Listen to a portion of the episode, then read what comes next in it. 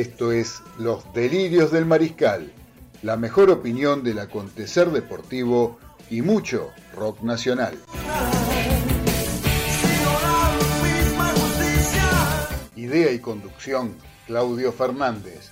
Y un equipo integrado por Daniel Medina, Ezequiel Galitó, Carlos Arias y César Ceballos. Entre todos, hacemos un programa en el que nos podrán ganar, pero nunca vamos a perder.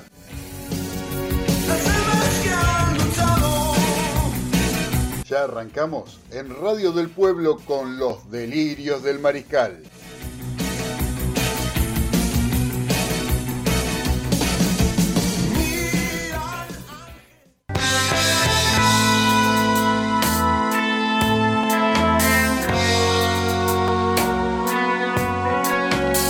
Muy buenas tardes a todos los mariscales que están escuchando Radio del Pueblo, AM830 y por internet a través de, a través de www.radiodelpueblo.com.ar para el mundo entero, en cualquier parte del planeta que se encuentren pueden escuchar los delirios del mariscal y pueden escuchar esta maravillosa radio que nos cobija desde hace un tiempo y que por suerte tomamos la decisión de venir a hacer nuestro programa en este lugar, en esta radio de tantos años que uno siempre vino escuchando desde chico, ¿no? La radio del pueblo, radio del pueblo.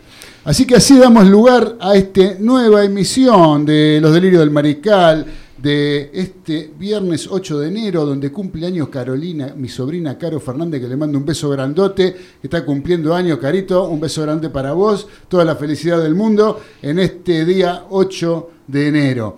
Así que vamos a arrancar rápido, porque siempre nos estamos quedando cortos con el tiempo, así que vamos a empezar sin solución de continuidad, que me encanta decir eso, que nunca supe muy bien qué quiere decir, pero eh, ¿sabe qué pasa? yo me trato de dar ánimo, eso es lo que pasa, me trato de dar ánimo. Yo en realidad tengo, vine con un bajón hoy, con este tema de la infección, del coronavirus, de las cosas que aparecen, de lo que pasó que ahora después, dentro de un rato, seguramente sé quién nos va a contar qué es lo que pasó con los jugadores de Santos.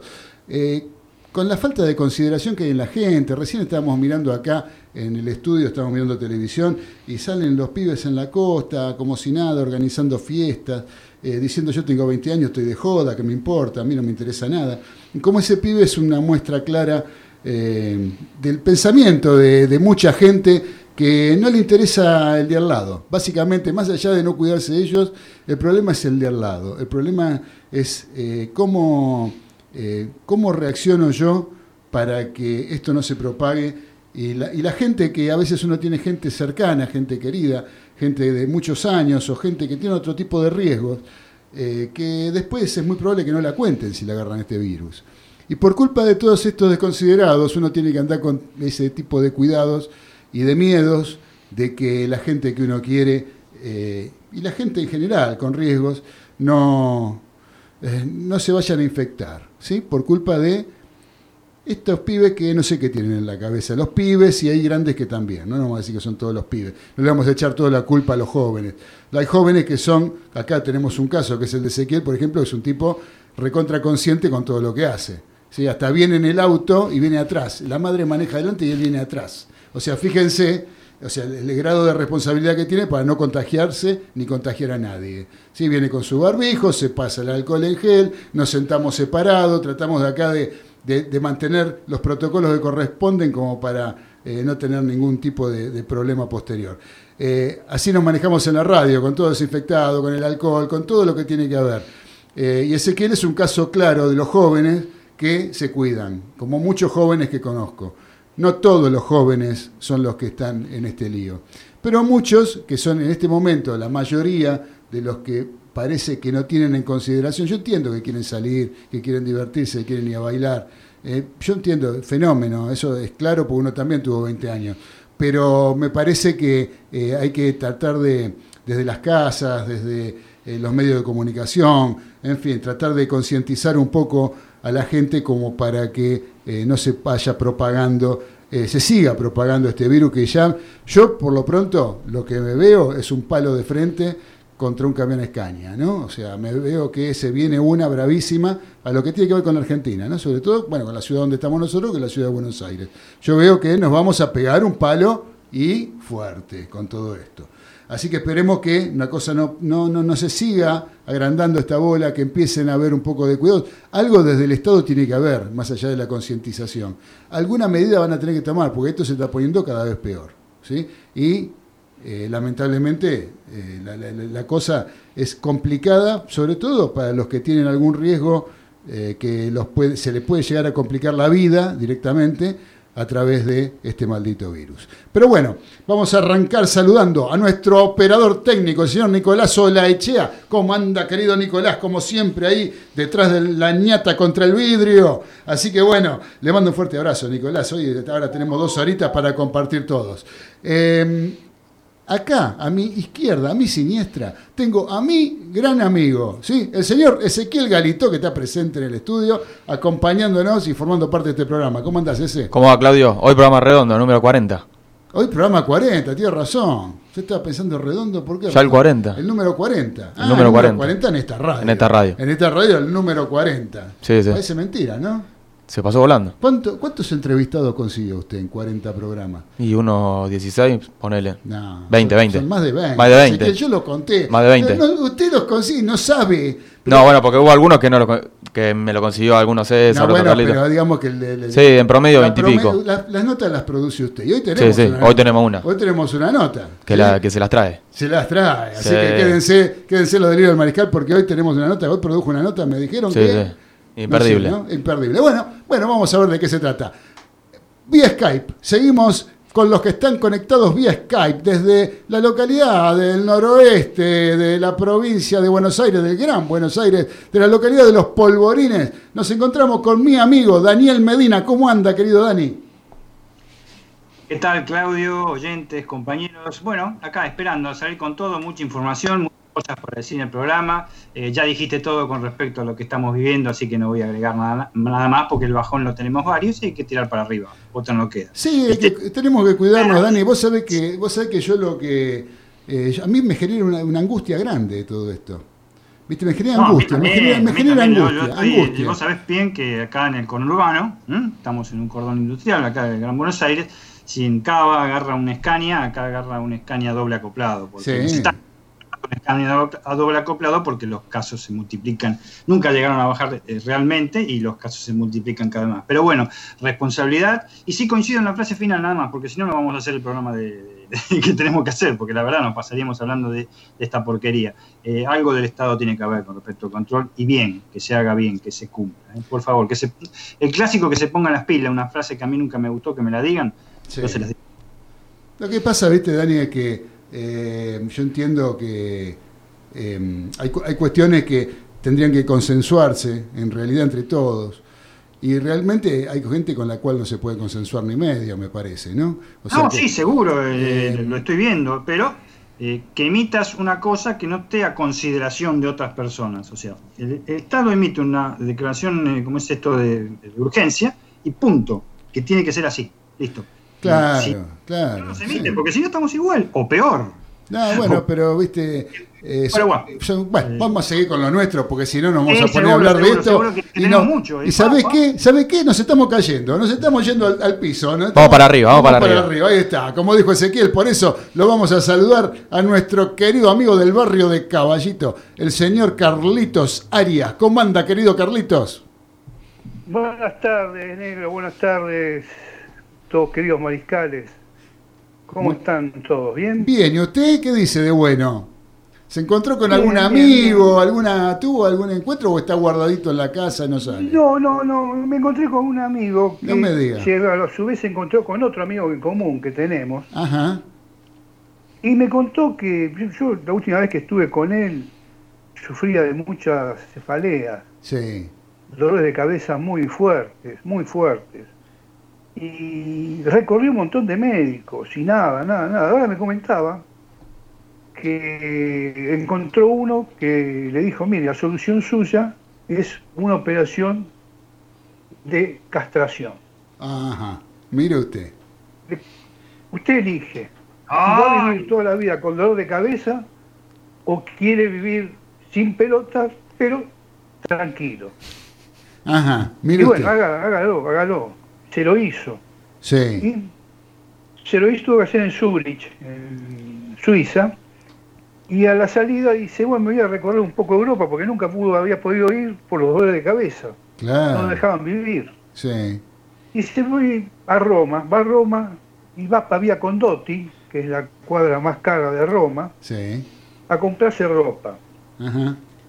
Bueno, está comprando ropa y le dice, deme una camisa de seda talle 40, unos pantalones talle 42, perfecto, unos zapatos 42 y medio, 42 y medio, perfecto, unos slip M.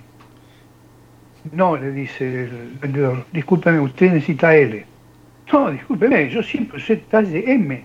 Yo le dije todos los talles yo se los di pues estaba todo bien, pero esto es L. Señor, déme M. Mire, si le doy M le va a apretar los huevos y le doy la cabeza.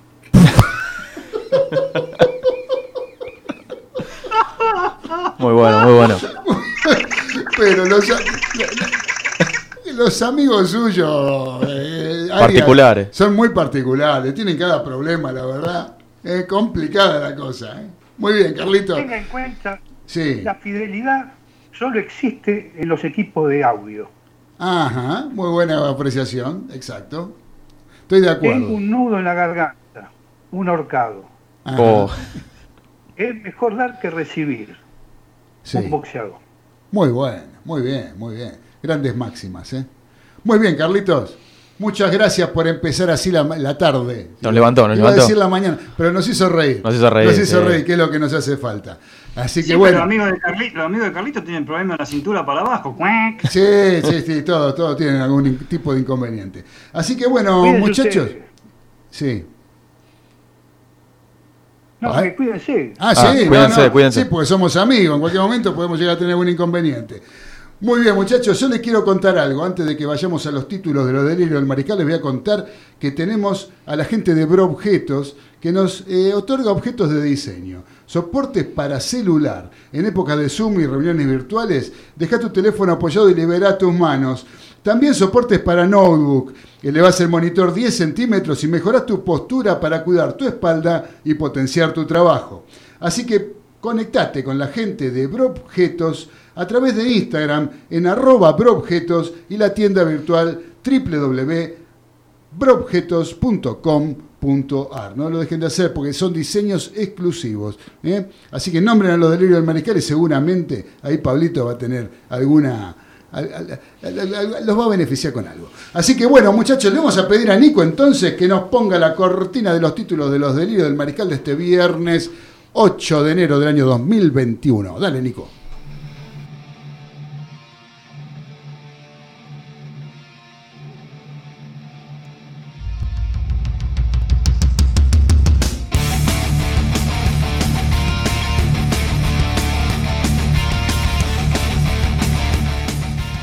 Empiezan a definirse las copas a nivel continental.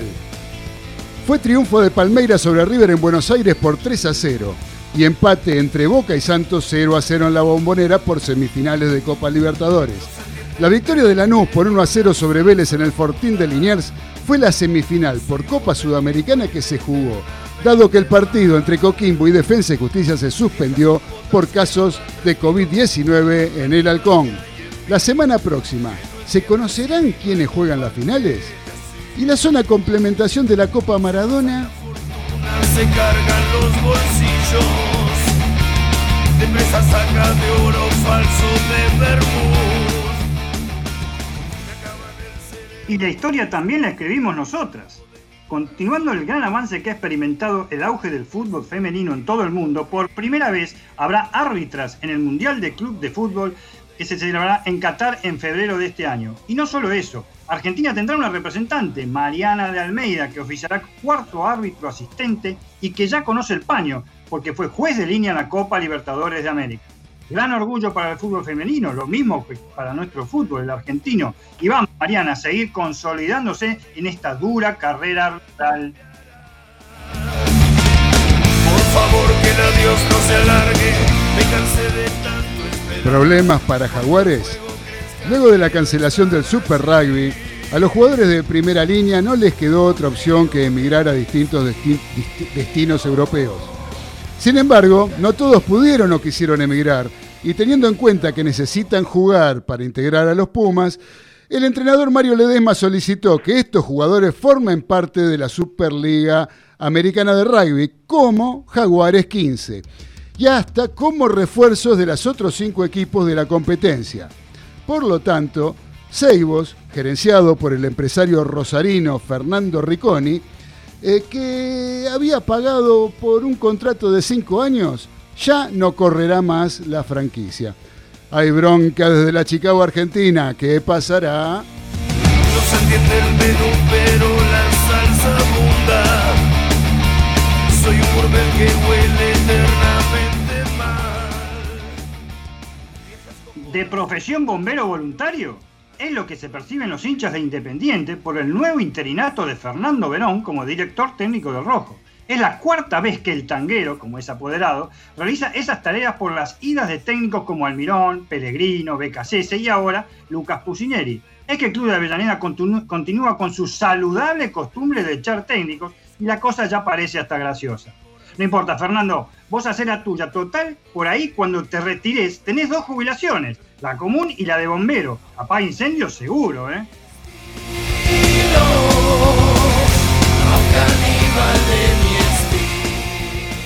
Su Majestad Roger no estará en Australia.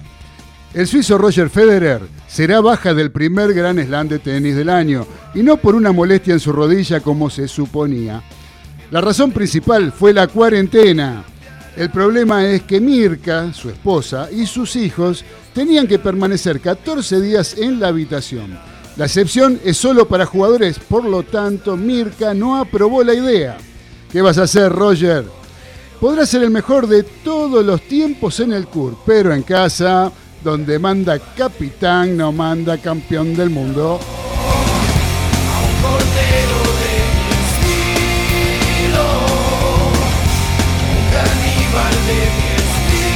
Estos fueron los títulos de los delirios del mariscal de este viernes 8 de enero del año 2021. Les recuerdo que quienes quieran enviarnos algún WhatsApp, algún mensaje, lo pueden hacer a través del 11 44 18 13 78. Y si alguien quiere llamarnos, quiere salir al aire, quiere hacer algún comentario, siempre con el respeto que corresponda, le podemos recibir a través del 4371 7045, que ese es el teléfono de la radio. Nos llaman y nosotros con gusto les contestaremos, mandaremos su mensaje o si quieren hablar al aire con nosotros, ¿por qué no? Mientras sea de algún tema que tenga que ver con el fútbol, con la Copa Libertadores, con el deporte en general, lo vamos a hacer y con sumo placer. Recuerden, WhatsApp de audio o escrito al 11 44 18 13 78. Y el que nos quiera llamar al teléfono 437 4371 70 45. Ese es el número de Radio del Pueblo. Así que bueno, muchachos, vamos a empezar a hablar ahora en este ratito que nos queda, ante, a presentar por lo menos y después seguimos en el segundo bloque, porque mira, ya casi se pasó el primer bloque. Eh, Vamos a hablar un poquito de lo que es la Copa Libertadores. Vamos, vamos a empezar por el tema del momento. Galito, ¿qué pasó con los jugadores que se contagiaron de COVID-19 por parte del plantel de Santos que había jugado en la bombonera el miércoles a la noche? Lo que ocurrió fue que el arquero John de Santos dio PCR positivo eh, y bueno, ahora Bo- Boca lo que pide es, información a Conmebol de, de cómo es la situación de, los PCR y la, y la situación del, equipo brasilero, pero yo creo que el, eh, Recanatini me dijo que el partido de vuelta se juega allá en, en Brasil. El, el- el partido... Ah, vos, vos me hablas de la, de la definición ahí con el con tema del arquero. no, eh, ¿Qué habla es usted? Yo no estoy hablando. Me dice, vos me hablás. ¿Qué está hablando es usted? Yo no estoy hablando nada. Pa- yo le estoy preguntando. Podría haber habido- ¿Qué pasó con los casos de COVID? ¿Cómo fue? ¿Qué se vinieron con COVID y no dijeron nada? Este, ¿Se contagiaron acá? ¿Jugaron el partido y después se contagiaron? Eh, ¿Cómo fue la historia? Eso es lo que yo quiero saber, porque no sé muy bien, porque fue a la tarde. Oye, esto es fresquito. El fresquito, sí. Yo sé que usted investigó. sí, Recana- Recanatini, Recanatini me dijo que, que podría haber sido una negligencia del, de- del equipo de Santos, pero no, obviamente no, no fue adrede, digamos. ¿En qué- ¿Pero qué, en qué momento fue? ¿Se, le, le- eh, se hicieron el, ¿cómo, cómo se dieron cuenta que eran positivos? Y se filtró por migraciones eh, el tema ese. Si no, Boca no se enteraba. O sea, se hicieron un testeo. O sea, esto es así. Vamos a vamos a. El, eh, cuando, para jugar un partido de Copa Libertadores hay que hacerse un testeo, hay que hacerse un PCR, presentarlo 24 horas antes del partido en la Confederación, en la Conmebol. ¿sí? Sí. La Conmebol toma los datos, lo aprueba, el jugador juega. Están todos bien, juegan. Y se acabó el problema. ¿sí? Llegan al país, pero eso se lo hacen en, en este caso, en Brasil. Sí. Llegan al país, Y dieron. Jugaron al partido. No, ahí no hay ningún tipo de testeo. ni- En la Argentina no hay testeo. Claro. No es como en Chile que a los jugadores de Defensa De y Justicia los testearon y se, ti- y se tuvieron que quedar todos allá. Y, Claro. no- y se suspendieron el partido. Sí. Eso los Defensa y Justicia es otro tema. Ahora, acá jugaron el partido. Después del partido, terminó el partido, se fueron, se bañaron, se las tomaron, se fueron al hotel. ¿En qué momento después se enteraron que era COVID positivo? Porque se fue, volvieron todos, Claro, menos el arquero. menos el arquero. Claro, para volver a Brasil. Para, Brosera- para volver a Brasil, Claro, ahí- John todavía está acá en Buenos Aires. John está acá, le va a estar esperando que le manden un avión sanitario para volver a su país. Así Él es. y el otro muchacho, el suplente. Sí, el defensor. Yo no creo que no hayan, que lo hayan hecho a propósito, o sea, que, que los hayan hecho jugar con COVID. Menos el suplente. O Claro. sea, me parece que no, no, no. Y al arquero Este, titular. Y el arquero titular. Ahora, eh, yo creo que sería una gran falta de, de- de- de- de- de consideración para, para ellos mismos. Aunque imagínate que no es para Boca, pero sí para ellos. Para el mismo equipo. Con sus propios compañeros. Sí. O sea, andar contagiando, yo no creo que se les haya escapado la tortuga de esa manera. No. O sea, este, así que eh, yo no, no, no sé cómo puede ser. Después eh, que se criticaba o se tenía en cuenta el hecho de que habían hecho en el entretiempo la charla técnica, no habían ido al vestuario y se habían Claro. quedado afuera. En el Es una, es una costumbre que tiene el, el entrenador. Cuca. Claro, es una costumbre que tiene el entrenador, eh, que ya lo hacía cuando estaba en San Pablo, inclusive en un partido con Rosario Central lo hizo. Sí, en 2004. Ahí empezaron a llover eh, por internet fotos de, de los entretiempos del tipo este que los hace. que se- lo, lo que pasa es que en la Argentina está prohibido hacerlo. En Claro. el campeonato nuestro No se puede. no se permite ni a los referees quedarse ni a ninguno de los, de, los, eh, de- los equipos, de los planteles, quedarse en el entretiempo en el campo de juego. Tienen que ir obligatoriamente al vestuario. Yo no sé a nivel Conmebol si es igual. La verdad que no lo sé. Ahora, eh, eso no es motivo porque el tipo ya tiene la costumbre y lo hizo muchas veces Sí. antes. Así que eso digamos que dejémoslo de lado. No creo que Boca pida lo- los puntos No. porque eh, presentaron todo en tiempo y forma correcta eh, en, Santos, en la Conmebol, lo presentó eh, cuando tenía que presentarlo y en forma correcta. O sea que eso es lo que lo habilita a jugar. No creo que pase a mayores esto, más allá de lo que pueda significar para los jugadores que están contagiados, el hecho de no poder jugar la revancha o poder jugar por su torneo local. ¿no? Sí. Me parece que es eso. Sí, en Boca como que había preocupación por porque bueno, Russo es doble paciente de riesgo y pero sí, el partido de vuelta se va a jugar, sí. Sí, sí, yo creo que el partido el partido de vuelta se va a jugar. Este, y bueno, y ahora vamos a hablar de lo que es el fútbol. Primero vamos a escuchar un audio que tengo acá. Claudio, te deseo lo mejor para vos y tus compañeros, que tengan un muy, muy lindo programa, ¿eh? Como siempre. Bueno, que sea lo mejor, querido. Un beso. Bueno, muchas gracias, querida Beba de Flores. Te mandamos besos desde los delirios del Mariscal. Estamos acá con Galito y con todos los muchachos. Eh, César. Eh, ah, el uruguayo más famoso. Ustedes fíjense, ¿no? El integrante de este equipo está en la costa, el tipo, está ahí. Que se cuide. Que se cuide. Dice, está de vacaciones. Saludos a todos, buen programa. Firme con los delirios americanos. Se está escuchando. Sí. Se está escuchando. Bueno, bueno, César, un abrazo grande para vos también. Buenas tardes, Mariscal, y nos dice el señor Trapito Gesaga. Eh, que tengan un excelente programa en el día de hoy. Feliz 2021 para todos. Saludos desde Zona Sur. Bueno, muchas gracias, querido Trapito. Un abrazo para vos. El mejor de los años para vos también. Que a ver si te recibís viejo y empezás a venir un poquito más por, por la radio. ¿eh? Que necesitamos opinión de tenis. Viste que, que trajimos el, el, título de Roger Federer, ¿no? No sé qué, qué, qué pensás vos, si lo maneja la mujer. Creo que le dicen, este, le dicen Coiner a, ¿Ah, sí? a Roger Federer, sí. Es poderoso el chiquitín, pero lo manejan las mujeres. Ah. Así que, bueno, ¿qué va a hacer? Este, mm, sí, porque se puede ir solo jugar Sí, torneo, ¿no? Porque Claro. ¿por qué tiene que ir la mujer? Que se vaya él. Claro, él, que tiene que jugar, claro. La mujer no lo dejó.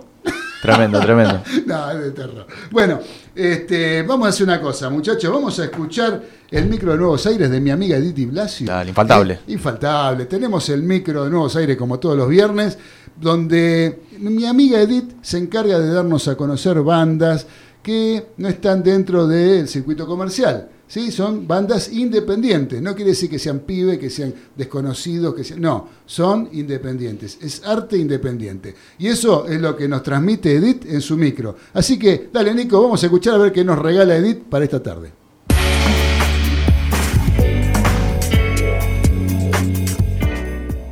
Hola Mariscales, bienvenidos al primer micro de Nuevos Aires 2021.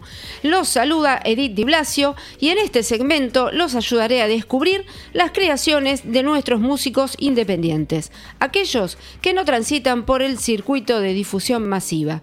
Hoy les voy a presentar a Todo Aparenta Normal una banda de rock alternativo que nace en 2009 en Don Torcuato. Se ha instalado como uno de los grupos de mayor proyección en la escena local. Fue finalista del Mundial de Bandas del canal Quiero. Dos de sus discos fueron coproducidos por el legendario Tweety González. Recorrieron grandes escenarios y festivales locales, como también de Francia y España. De su último disco vamos a escuchar Vivir los Colores.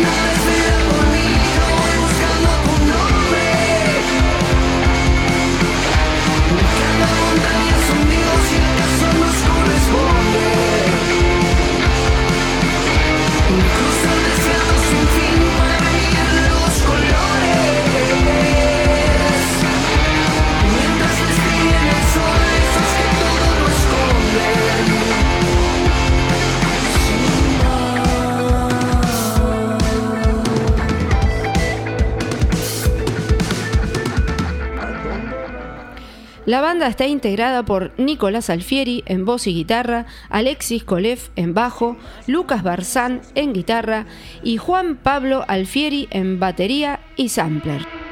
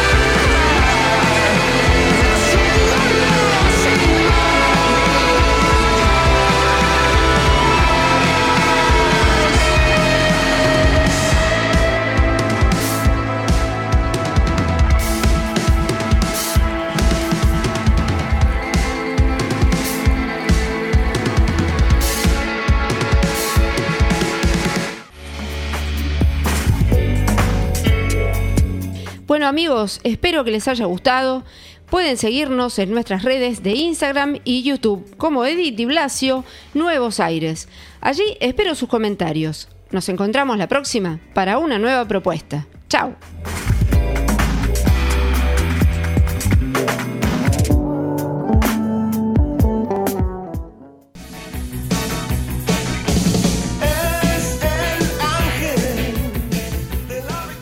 Estás escuchando Los Delirios del Mariscal por Radio del Pueblo, AM 830.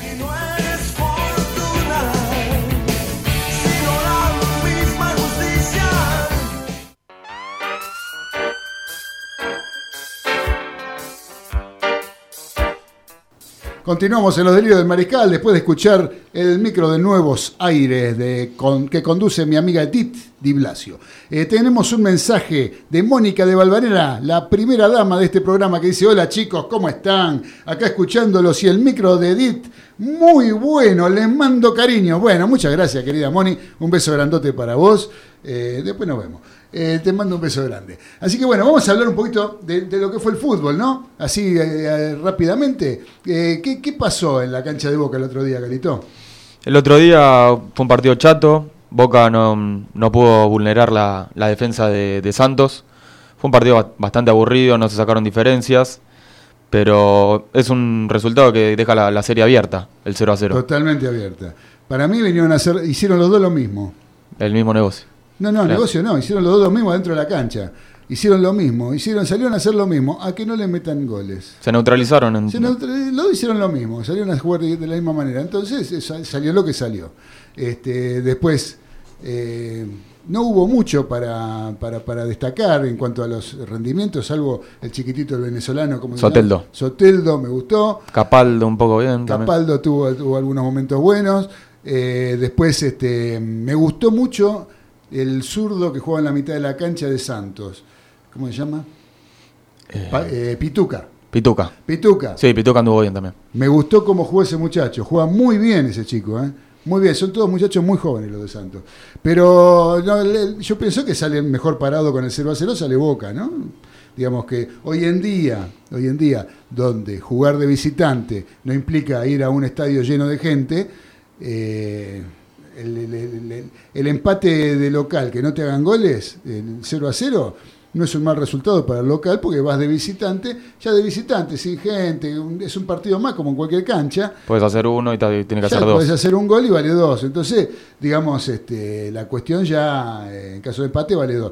Entonces, digamos que eh, ahí ya el negocio está, está marcado para Boca, ¿no?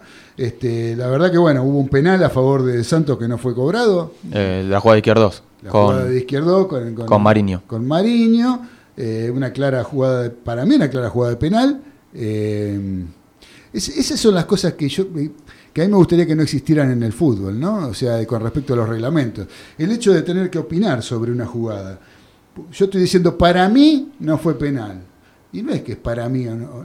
Fue O eso fue. no es, claro. O sea, no se puede estar medio embarazado, digamos. Eh, eh, ¿Estás embarazado o no estás embarazada? ¿Es, es penal o no es penal, digamos, no? Este, pero bueno, como quedan a criterio de... Sí, hablaban de roce de juego. De interpretación, del que lo está mirando, si le parece, si no, con las... Con todas las. Lo que pasa es que hay un montón de, de- de- de situaciones que influyen sobre las decisiones de los árbitros. Para mí, no hay ningún tipo de dudas con respecto a eso. Pero bueno, este. Cuénteme de Boca. A ver, cuénteme algo. ¿Qué pasa con Pavón en Boca? Pavón ya se reincorporó a los entrenamientos. Sí. Porque Bo- Boca lo había citado que se tenía que presentar en 48 horas. Pavón y, y se, y se presentó. Sí. Desde el entorno de él hablaban de, de que faltaba el hisopado, pero Pavón a partir del primero de enero ya, ya se tenía que presentar en los entrenamientos de Boca. Pero Pavón quiere jugar en Boca. Yo creo que está, que está esperando una oferta. Eh, los Ángeles Galaxy quieren seguir negociando, pero por bastante plata menos de, de lo que pretende Boca. ¿Cu- ¿Cuánto pretende Boca por Palermo? Por Palermo, por, eh, por Pavón. Y unos, unos 8 o 9 ¿8 o 9 qué? Millones. De alfajores. 8 o 9 millones. Déjese de embromar, viejo. por 5. Pero a mí me gusta porque ustedes, los de Boca, hablan de... Por 100 lucas no puede ir a San Claro, Lorenzo. claro, pero seguro. Para Rodríguez, para Gonzalo Rodríguez. Pero eh, eh, quieren, eh, Claro. los jugadores los cotizan como si fuera en, el momento que está la situación. Este, eh, la situación mundial, que eh, bajaron los precios de todos los jugadores del mundo. Sí. Le están, hay jugadores que no están arreglando en sus clubes en Europa porque les bajan los sueldos. Sí. Y quieren que seguir cobrando como antes, que los jugadores, un jugador que, que fue a jugar a un cuadrito de Estados Unidos, que es un cuadrito. Sí. Los Ángeles Es, Galaxy. es un cuadrito, un cuadrito de barrio, acá le gana, yo creo. Entonces, eh, me, me- me- me- ahí me dan risa. Quieren venderlo, no sé, como si fuera Pelé. lo lo no sé, como si fuera Messi. Y es un tipo que fue a parar a Estados Unidos porque... Es, el que va a parar a Estados Unidos es porque no, no es una liga competitiva a nivel No. deportivo. Cobrarán muy bien. Es un tema no Ir a económico. jugar a Chile, a China, ir a jugar a Rusia, ir a jugar a esos lugares. A, a- Arabia. a Ucrania, vas a jugar, sí, te pagan muy bien, fenómeno, para ir a hacer negocio estoy de acuerdo. Ahora que no me digan que es porque es un nivel competitivo de- al nivel deportivo. Entonces, y lo quieren vender como si fuera, no sé, después habla, dicen que eh, River pide mucho por este por Montiel, Por Montiel. dicen que es, bueno, es el mejor marcador lateral del fútbol argentino. Y, bueno, no sé.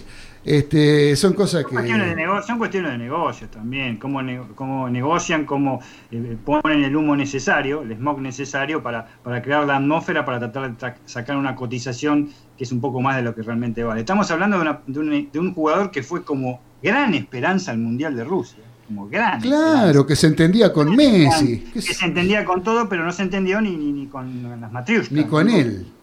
Un fracaso to- total. Y después, bueno, gracias que pude ir a este, este, este club este, este, estadounidense, pero bueno, eh, ahora es, es una cuestión de negociación, como lo inflan también, pero no sé por qué no se reincorporó antes el, el amigo Pavón, pero bueno, es uno de los tantos misterios que hay en el fútbol argentino y una de las tantas cosas boquense. Con respecto, y chiquita la pongo nada más con Boca Santos, chicos, Sí. eh, eh, yo creo que todas las polémicas, y hoy vamos a hablar de eso seguramente en unos minutos, Sí. este, eh, unos minutos, de- más de media hora, pero vamos a hablar. Eh, eh, todas las, las polémicas que ha habido con respecto al VAR hasta ahora han sido siempre, siempre el 90% por manos. Muy, un 10% nada más de todo lo que hemos visto por, por la televisión de primera instancia por fouls, por infracciones de cuerpo a cuerpo de jugadores. Eh, en este caso fue de cuerpo a cuerpo y fue clarísima vi- viéndola por la tele, ni siquiera se necesitaba la, repeti- la repetición. Es lo que me parece a mí, consulté a varias personas. Y eso es lo que hace hablar y hablar y hablar del VAR. Claro, estoy totalmente de acuerdo. Ponga, ponele que el, el referee no lo vio. Pero, Exacto, puede ser. Los del VAR. Por supuesto. Pero los del bar, ¿vos viste? ¿Lo, ¿Escucharon lo que fueron las... No, eh, pero lo dijo los- recién Ezequiel. eh, acción, no- acción de juego. Claro, roce de juego. No, no, pero aparte, son de el, juego, todas son. el bo- el- el- el bochinche que era escuchar ese audio, gritaban todos. Seguimos, seguimos. Seguimos, seguimos, no, Eh, no se entendía nada lo que decían. Pero bueno, eh, lo Bueno, que. Vamos lo pasa es que, ¿sabés Sí, qué? Vamos a tener que acostumbrarnos también a que haya buenos y malos eh, arbitrajes por VAR. O sea, como hay buenos árbitros de campo, también tiene que haber buenos árbitros de VAR. El, el buen árbitro de VAR, eh, que es el que decide, eh, tiene que estar preparado para ser árbitro de VAR, como es Viliano. Viliano es. Vigliano. Viliano está considerado y es un tipo que que escucha los audios y es silencio absoluto y el que habla es él. Sí. Este despelote que había el otro día en el programa del partido de Boca era una cosa de loco. Barullo. Un barullo, una cosa que, bueno, evidentemente, este, supongo que espero que la Conmebol tome algún tipo de, de medida con esta gente. O sea, porque vos estás invirtiendo un montón de guita en sistemas, en cámaras, en esto, en lo otro, porque el barrio no es barato, es una cosa que No. hay que poner unos cuantos mangos para implementar un sistema de bar. Y pones árbitros y un montón de gente y un montón de cuestiones tecnológicas que intervienen en la- para, que, para que todo sea más justo. Y aparecen estos tipos que parece que están de, de fiesta dentro de la cosa. De vos decís, ¿cómo es esto? Y cuando llega al fútbol argentino, Y este año parece este- que llega. ¿eh? el próximo torneo. Parece que este próximo torneo puede llegar a haber Próximo torneo con una, una central que es en, la- en el predio de AFA de, de Seiza. Ahí es la central de todo y se van a consultar, en la mayoría de los casos se van a consultar, todas las consultas van ahí. Eh, Ajá. Ah, bueno. Por ahora es así también, se están controlando partidos de, as- de- perdón, de ascenso, de divisiones inferiores de la, de- de la liga profesional, este, desde el centro que están implementando en el 6. Ajá, correcto. Eh, Galito, ¿qué más de Boca para cerrar? ¿Alguna otra incorporación? Marco Rojo, Se ¿qué habla me de puede Marco decir Rojo. de Marco Rojo? Y Marco Rocco ya le comunicaron junto a Sergio Romero que no va a seguir en Manchester United. Ahora resta que, que rescinda porque Boca no, no va a poner muy- eh, di- eh, dinero. Se, Sí. se tiene que rescindir y ahí Boca le ofrece el contrato. ¿Por qué no le dan a Pavón? Le podríamos, sí, el Boca le podría dar. ¿Por qué no le dan a Pavón? Sí, ¿no? Claro, si quieren a Marco Rojo, una de esas le dan a Pavón. Pero lo- eso, eso es verdad, que en estos últimos tres años jugó veintipico de partidos, poco. Pero se puede poner ¿Quién? Marco Rojo. Ah, Marco Rojo. Este, no, bueno, eh, acá el tema es que tiene todo arreglado con Boca, pero en Boca le dijeron, mira, plata para comprarte no hay, Rescindí. así que desvinculate vos de- del Manchester y, y ahí puede ser que te incorporemos nosotros. Sí. Si estás libre, venís, si no, no. Así que... Y ahí sí le ofrecerían dos años con posibilidad. Dicen que tres, Sí, dos años con, con posibilidad de, de agregarle un año más. agregarle un año más. Bueno, ¿eso es todo de Boca? Sí. ¿No tenemos nada más? Y, el, y ahora eh, va a definir el, el sábado, mañana, con Argentino Junior la Copa Maradona. Muy bien, sí, eso tiene un partido importante mañana. Boca. Bueno, pues eso después vamos a ver si hacemos lugar para hablar un poquito. Dale. Ahora estamos medio ajustados y yo quería eh, que mencionemos algo de River. Eh, Dani, ¿viste el partido de River Palmeiras? Sí, vi casi todo el partido. Eh, Claudio, yo tengo una opinión muy muy cortita, la hago porque Sí, dale, dale, dale, tranquilo. la más grande de ustedes ahí, sobre todo vos, eh, con el tema del seguimiento de River Play. Eh, para mí, hasta los 25, hasta los 23, 25 minutos, River había tenido oportunidades que no digo no ligó, no las concretó. No las concretó. Tampoco tiene el punch necesario, River, eh, tampoco tiene el punch necesario Por que tenía. Y no las concretó. mm, Lamentablemente, desaciertos individuales que son notorios. Este, el primero, el de- del arquero, de Franco Armani, que para mí es el arquero indiscutible de la selección nacional y de River Plate, por supuesto. Más la, eh, a los dos minutos del segundo tiempo, que es un baldazo de agua fría, lo que hace el, el primer marcador central. Si es que se puede saber, no sé cuál es el primero o el segundo marcador central en River realmente. Con el sicario, hacen que un equipo que vino a esperar, a hacer su negocio, a ver cómo, cómo venía la cosa, eh, eh, se encontraba con un 2 a 0 arriba y después con con el 2 a 0 arriba, ciertos desaciertos de todo tipo, River se desbandó, a pesar de que pudo haber convertido también un par de veces, sobre todo de, de- de centros de cabeza a través de Borré, eh, una expulsión increíble de este chico Carrascal, que le pegó como tres o cuatro veces, no sé, a- a- al jugador de- brasileño, y hizo que, que el derrumbe fue un 0 a 3, no digo lapidario, pero que está bastante cerca de poder concretar la clasificación en el equipo brasileño. El técnico eh, Gallardo ya ha, ha manifestado que realmente va a ser algo épico, ¿eh? como todos se han enterado a través de los medios. Eh, River nos tiene acostumbrados a hazañas, a todos, ¿eh? a todos los argentinos, pero va a ser muy difícil. ¿eh? Tiene un equipo brasileño bien de Copa Libertadores también, ¿eh? por más que haya tenido un poco de suerte al principio, bien raspan, son, funcionan bastante en bloque, así que va a ser bastante difícil. Y River, bueno, vamos a ver qué puede, un plantel corto, un plantel este que no tiene jugadores para reemplazar, vamos a ver cómo, cómo puede salir este, este fin de semana, esta semana que viene, perdón, desde San Pablo airoso. Va a ser difícil. Sí, lo que, lo que dijo Gallardo estuvo bastante claro. Habló de una épica de, partidos que ocurren de vez en cuando. O sea, eh, muy, yo creo que River tiene tantas posibilidades. Hay posibilidades de que River este, pueda revertir el resultado. Hay tantas posibilidades como que, por ejemplo, que un jugador de River patea al arco y le agarre un ataque al corazón al arquero de, de Palmeiras y la pelota vaya adentro, por ejemplo. ¿Eh? Esa es una. Esa, esa se- que, que no puede ser posible. Hay Sí, una, un- sí. Puede ser posible que le dé un ataque, un paro cardíaco, ¡pum! se puede- muere el arquero, gol. ¿No? Este, entonces, esa es una posibilidad. ¿Existe la posibilidad? Sí, existe. Esa es la misma posibilidad que tiene River de clasificar en, en Brasil para mí. Eh, el mismo tipo de posibilidad. Y lo mismo, el mismo Gallardo se encargó de decirlo. Habló, habló desde la épica de una cuestión que pasa de vez en cuando. Te está diciendo que tiene que ser prácticamente un milagro que River pueda pasar. Que River pueda pasar. River no tiene. O sea, River ha hecho en otros momentos situaciones que se le habían complicado con resultados adversos como local, pero de 1 a 0. Sí. Y con otro equipo, con otros jugadores.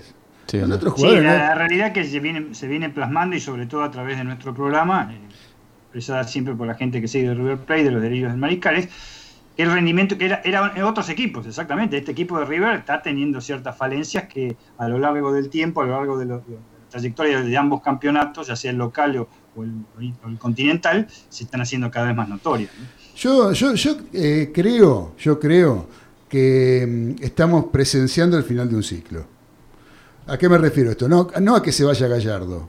Yo, creo que Gallardo se va a quedar por lo menos hasta que termine el mandato de Onofrio. Tengo entendido que va a ser así. Ahora, eh, me refiero al ciclo exitoso. eh, esos ciclos exitosos todos terminan en algún momento. ¿sí? O sea, los ciclos ha pasado con Bianchi, con todos. en Boca, todo, eh, con River mismo, que ha tenido ciclos exitosos, por ejemplo, eh, con el Bambino Veira, ha tenido ciclos ex- exitosos con Ramón Díaz, ha tenido ciclos exitosos en la historia de River con Ángel Labruna como técnico. Todos terminan, todos tienen un final y llega un momento que la cosa se agota. ¿sí? Bueno, yo creo que River está en ese momento. No estoy hablando de que se va a ir Gallardo, ni que. No creo que termine el ciclo con la ida de Gallardo. Seguramente Gallardo seguirá, pero digamos que ese River que estaba un escalón por encima de los demás, me parece que se está terminando. Por ejemplo, eh, nos escribe acá Gustavo, dice buenas tardes muchachos con los mariscales, mi amigo Gustavo, mira vos, River eh, nunca hay que dejar de creer, pero es muy difícil, más que nada por los centrales que tiene, siempre te dan una o varias oportunidades, tal cual, sí Gustavo, estoy totalmente de acuerdo, por los centrales, por los delanteros que no concretan, por los mediocampistas que no generan, y hay una cantidad de cuestiones que tienen que ver eh, con el funcionamiento del equipo en general, que ya no es el mismo River. Vos, Dani, decías muy bien los errores individuales. A los errores individuales que normalmente se marcan y que se hablan últimamente en estos días, yo hablaría, por ejemplo, el primer gol de Palmeiras, con un River que era superior en ese momento, hasta ese momento era superior que el rival, que tenía posibilidades de meter algún gol, inclusive y todo. Viene Armani y hace una macana que jamás se me hubiera ocurrido que salga Armani a rechazar la pelota como salió, no tirarse de cabeza a buscar la pelota como tendría que haberse tirado. ¿Sí? Macanón, culpable absoluto del gol, el mayor responsable del gol de Palmeiras es Armani. Estamos totalmente de acuerdo. Ahora, ustedes observaron cuando patea el jugador de Palmeiras, rebota en un jugador de arriba y se clava en el segundo palo el gol, ¿no? ¿A quién le rebota? A De la Cruz. A De la Cruz. ¿Y por qué estaba De la Cruz ahí? Ahí tiene que estar el defensor. Y tiene que haber un defensor. Sí, sí. Ahí tiene que haber Claro, un fue un defensor. momento- fue un momento de Entonces, dos minutos más o digamos menos que, que- digamos, digamos, la pelota. digamos que ahí hay un eh, ahí no hay, no hay este como es, hay, hay- hay un desbande ahí que, que está pasando porque ¿dónde estaban los defensores? O el 5, el 5 que es el que se mete entre los, los centrales cuando tiene que defender, no estaba. No estaba. Estaba De la Cruz. ¿Qué hacía De la Cruz ahí? Que le rebote y va para el segundo palo. O sea, Macana de Armani, totalmente de acuerdo. Ahora, ¿quién lo apoyó a Armani? Claro, ¿Alguien tenía lo que estar el apoyó? central ahí. ¿Algún, algún, ¿Algún compañero lo apoyó? En el mismo segundo tiempo hubo un segundo gol de Palmeiras que fue anulado. Sí. ¿Sí? Anulado porque el jugador calzaba 44, yo creo. Si calzaba 42, creo que estaba habilitado. Sí, fue fino. Fue ahí nomás. Fue, fue offside, pero bueno, ahí medio pie, no sé cuánto era. Bueno, ahora, ¿se dieron cuenta por qué? ¿Qué pasó en esa jugada? ¿La vieron? ¿Analizaron la jugada? No. Está Rojas parado como último hombre al lado del jugador brasileño. Yo veía que venía la jugada y decía, no, no, no lo sigas, no lo sigas, quédate parado, quédate parado, o da un pasito para adelante. Así quedaba fuera de juego. Esta se la pueden dar. No, bueno, lo siguió. Lo mismo que hizo Paulo Díaz en la cancha de Boca con el primer gol de Guanchope. Lo siguió, lo Se meten, se meten con el delantero. Tenés que dejarlo, si vos sos el último, flaco, mirá, mirá a los costados, que no hay ningún compañero tuyo, das el pasito, a ese no se lo pueden dar. Pero eso es ABC, ABC de los defensores, yo no puedo creer. Como hablábamos con Merlo. Como hablábamos con Merlo de las cuestiones que pasan de, de jugadores que uno no sabe quién. Este, Que dejan picar la pelota. que dejan, claro, defensores que dejan picar la pelota llovida. Bueno, esto, es- esto es lo mismo. Eh, eso, ese gol, bueno, no se cobró, se podría, podrían haberlo cobrado tranquilamente. No, no lo cobraron. Bueno, terminó 1 a 0. Arranca el segundo tiempo, otra vez roja. Eh, encima de no saber marcar, porque lo que le giran, como le giró Guanchope, no, eh, Tevez en la cancha de Boca, y le, le giran de vuelta la misma jugada, nada más que para el otro lado. Pero más allá de eso, él quiere ir a anticipar al jugador brasileño por afuera. Por afuera. No podés que no tenés que ir por afuera, tenés que deja ir por adentro, claro. adentro. Cosa de que si el tipo gire y se va por afuera, ya quede con menos posibilidades de Con no que se vaya derechito al arco. Sí, sí. De manual. De totalmente manual, pero claro, bueno, este, hizo la misma macana. Eh, Después no lo alcanzó más. que estaba mano a mano, River juega mano a mano. Eso es siempre. Eso, eso Eh, sí. Eso es así, eso es así. Lo que pasa es que, bueno, cuando tenés eh, jugadores que individualmente no rinden como tendrían que rendir, pasan estas cosas. ¿sí? Vos sabés que acá tenemos mensajes, por ejemplo, Gustavo Huito vuelve a escribir Gustavo. Exacto, que eh, Lo que decís de los errores, no hay categoría. Claro, totalmente de acuerdo, no hay categoría en los jugadores que tiene River. Así que gracias, Gustavo, por los mensajes. Eh, Marcelo, la familia Cantoni, que nos debe estar escuchando ahí prendiendo un fueguito como todos los viernes. Dice, Claudio, querido, feliz año para todos. Vamos con eh, todo este 2021 escuchando a los delirios como siempre. Bueno, gracias querido Marcelo, te mando un fuerte abrazo y te agradezco como siempre que estés ahí con Paula, con Nahuel, seguramente escuchando este programa que me hace muy feliz saber que, que vos como siempre nos venís acompañando desde hace ya cinco años. Eh, tengo un mensaje de alguien acá que no me pone quién es, que dice no trajeron ningún refuerzo a River, desde que se fue Maidana esa defensa murió eh, ah, Fernando de Santelmo. Bueno, muchas gracias, Fernando de Santelmo. Te mando un fuerte abrazo, estoy totalmente de acuerdo. Esto no sé si escuchás siempre el programa, Fernando, pero acá lo venimos diciendo. Eh, que desde que se fue Maidana, River no lo pudo reemplazar. Inclusive con Martínez Cuarta. Martínez Cuarta al final agarró un poco la onda, pero Martínez Cuarta, en un principio, tuvo que poner la línea de tres para reemplazar a Maidana. O sea, de dos centrales pasó a tener tres centrales, porque con dos no le alcanzaba. ¿sí? ¿Por qué? Porque se ha ido Maidana.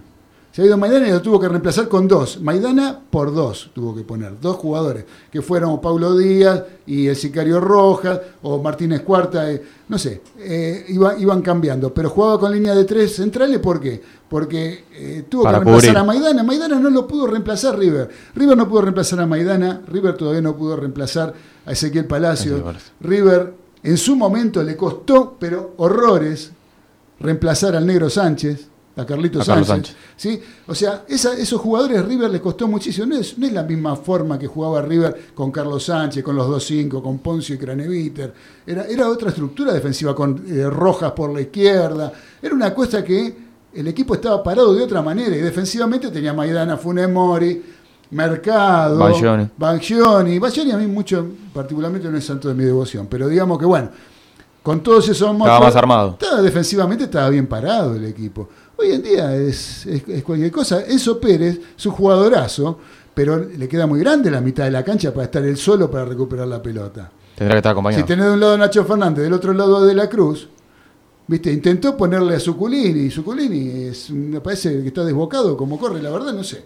Pero bueno, este, así que gracias Fernando de Santelmo, un abrazo grande para vos. Eh, Gustavo nos sigue escribiendo, dice, si vos en los partidos de los jueves hacías lo que hizo el sicario contra Boca y Palmeiras, nos vamos a las manos. eh, pues jugamos muchos años con Gustavo. Gustavo Gustavo siempre digo, es un gran jugador. Es eh, a mí me, recuerda mucho a Nacho Fernández jugando. Cuando lo veo digo, este es Gustavo. Me hace acordar. Cuando veo a Nacho Fernández digo, mm, hasta la forma de pararse, de correr así flaco, alto, lo, lo, mismo. Bueno, este, muchachos, ah, bueno, y después lo que, siguiendo un poco con lo del partido, bueno, el tercer gran, ahí River se cae con ese segundo gol, se cae anímicamente, se desbanda del todo.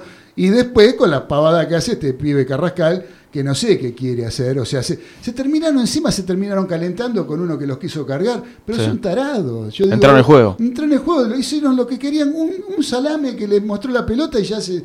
¿Por qué? ¿Pero por qué pasa eso? Por la impotencia. Claro. Lo mismo que la patada de Carrascal, es por impotencia. Carrascal es una lástima, ¿viste? Encima de ese tiro libre viene el centro, gol, tercer gol. Se terminó todo. Para mí yo, si tengo que hablar de porcentaje, yo digo que un 90% mínimamente River está fuera. Hay un 10% de posibilidad. Bueno, habrá que aferrarse a ese 10% para ver qué pasa.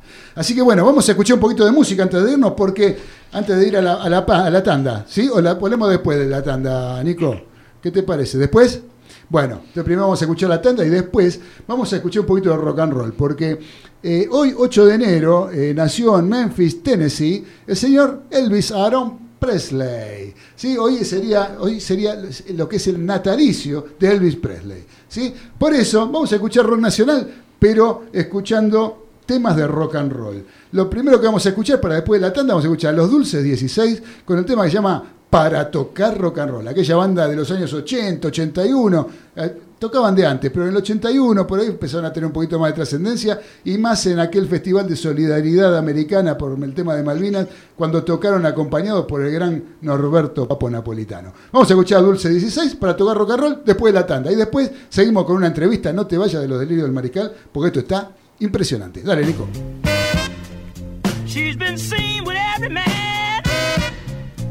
Un mensaje antiestrés para sus oídos. Voces que le invitan a participar. AM 830, Radio del Pueblo.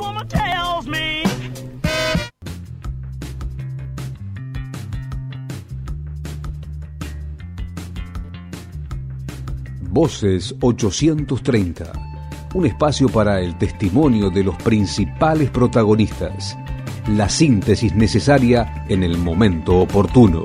Aquí en Radio del Pueblo, estas son las voces en AM830.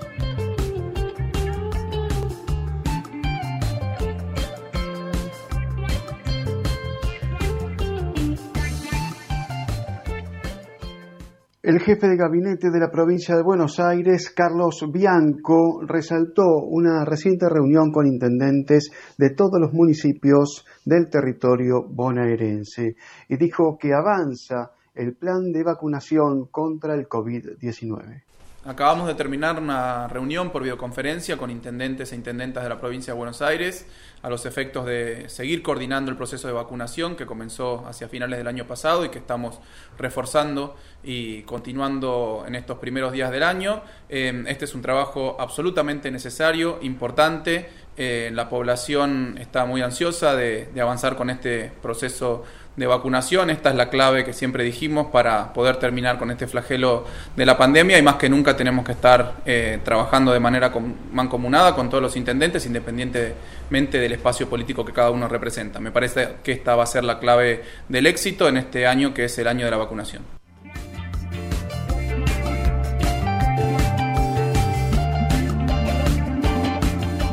Esto fue Voces 830 por Radio del Pueblo AM 830. Comunicate con nosotros. Escribí a voces830 arroba gmail.com.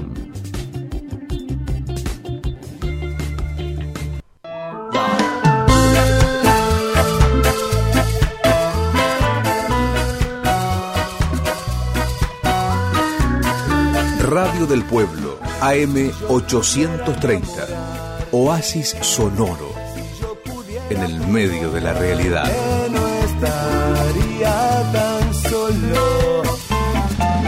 El contacto, el imprescindible contacto.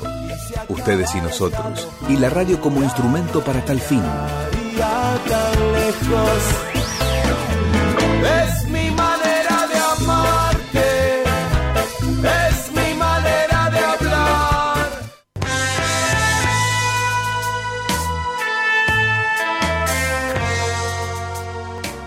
No te vayas de Radio del Pueblo, AM830, que ya continúa Los Delirios del Mariscal.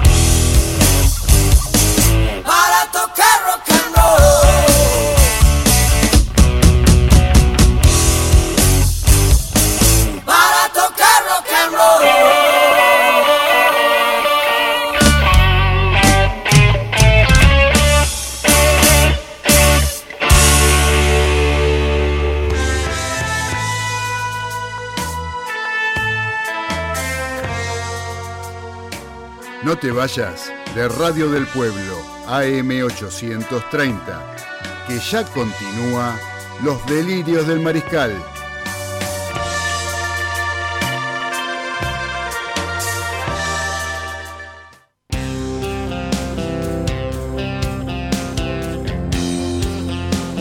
Continuamos en los delirios del mariscal, ya siendo las 19, 8 minutos de la tarde de este viernes 8 de enero del año 2021. Eh, quiero agradecerle a un gran amigo, un gran mariscal que nos está escuchando, eh, el señor Marcelo, Marcelo Cotelo, eh, que nos está mandando saludos, le agradezco de todo corazón, te mando un fuerte abrazo. Marce, gracias por estar escuchando este programa. Sí.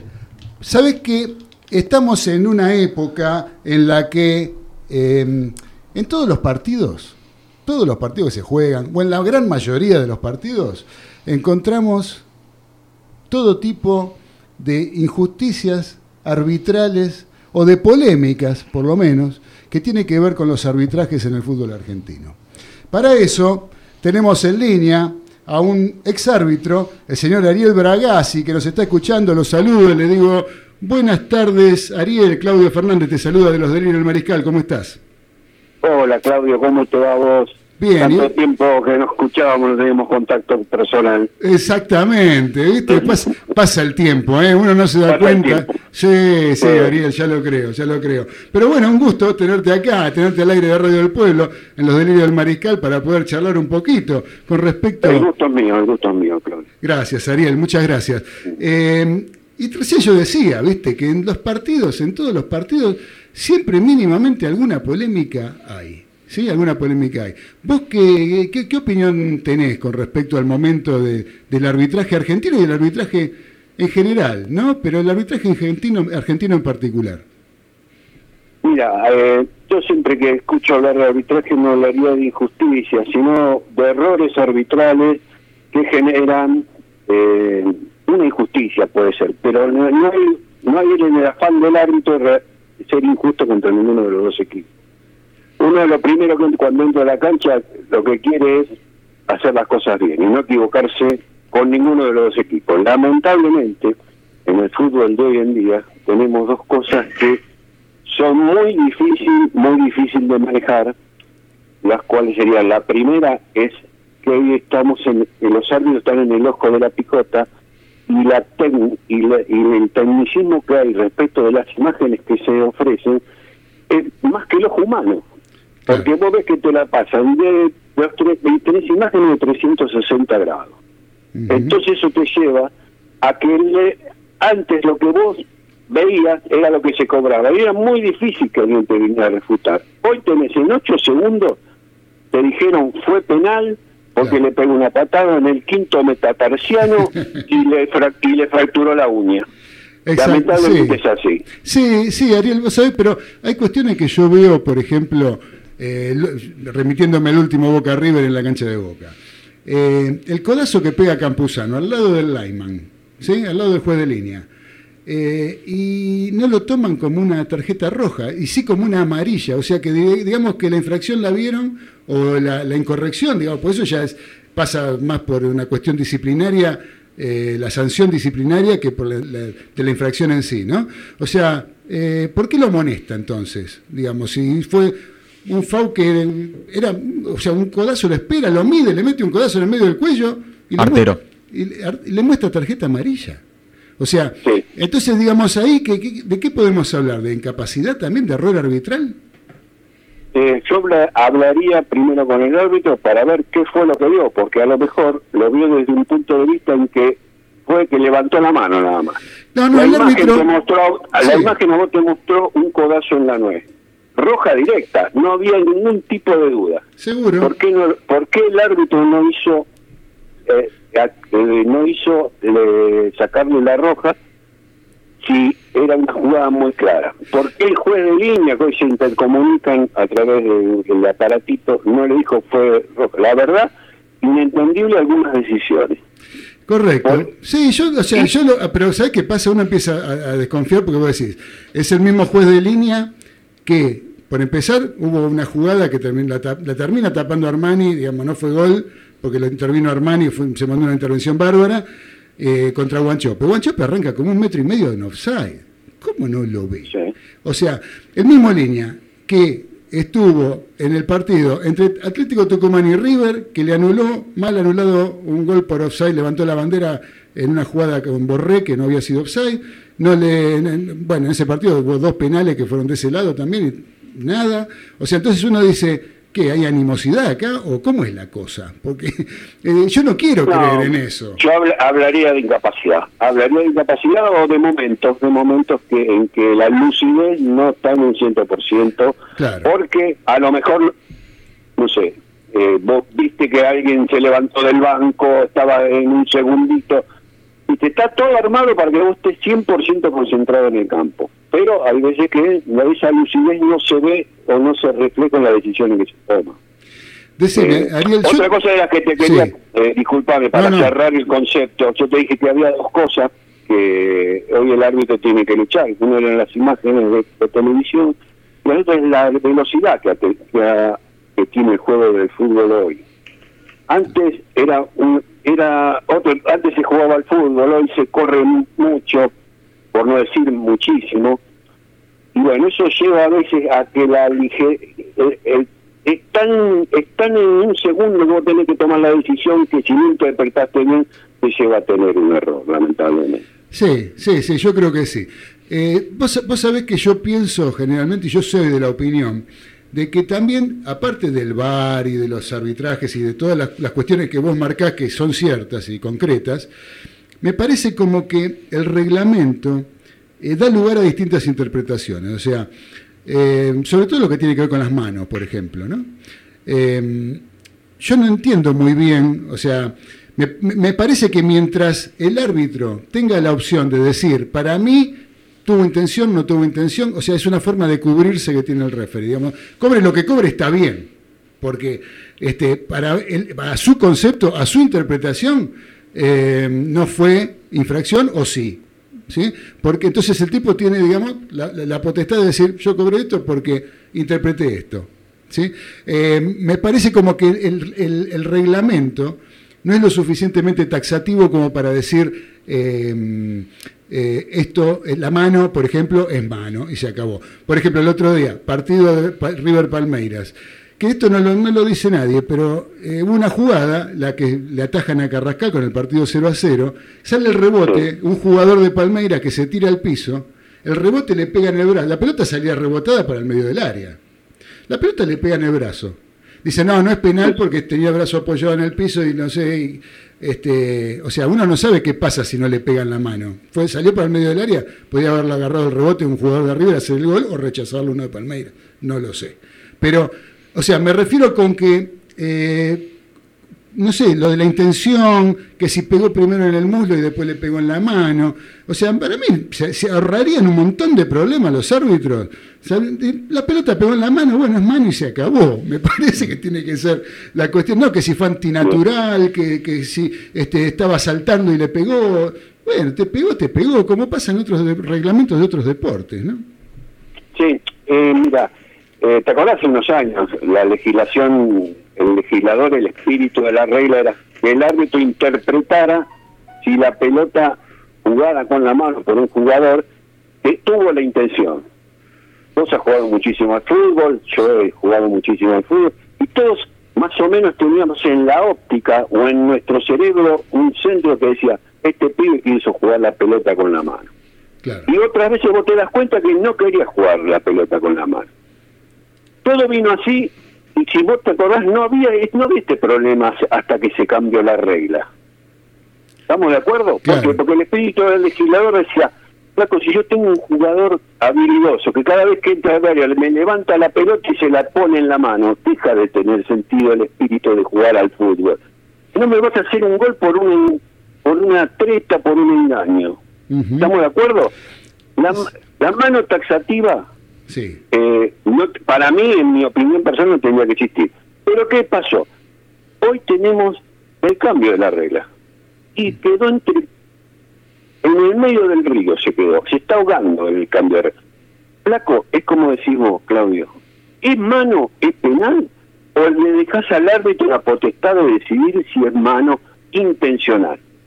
Porque eso de que ampliamos la zona de juego, ampliamos... amp- el juego es dinámico, vos te movés para jugar al fútbol.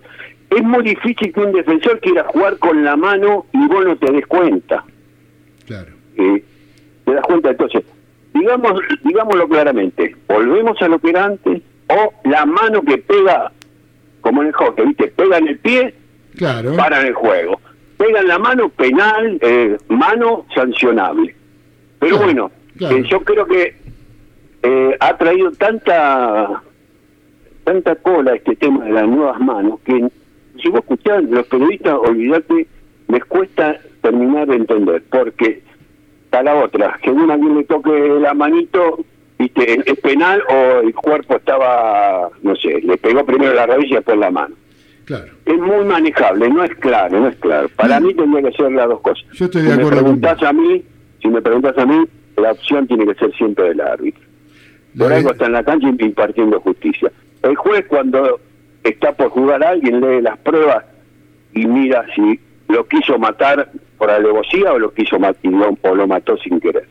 Correcto, correcto. ¿No? Estamos de acuerdo. Es tendría, mi, tendría- mil preguntas para hacerte, pero acá sabes que tengo una persona que no sé si la conoces, la tengo a través de Skype, que se llama Daniel Medina, que seguramente también te quiere preguntar algo. Daniel Medina, un gran amigo, hincha de San Miguel en su momento y por ahí de San Lorenzo, pero me parece que le tiraba mucho San Miguel. Sí. Bueno, siempre, siempre estoy con los San, por lo menos. Eso desde ya. Eh, bueno, eh, te Ariel, un gusto tenerte acá con nosotros, realmente a lo lejos, también en forma personal hace rato, hace rato que no nos vemos, pero bueno, un gusto tenerte acá y que nos puedas recibir y dar tu, tu apreciación de este complejo tema arbitral, como dice Claudio. Yo te quería hacer este, eh, una preguntita.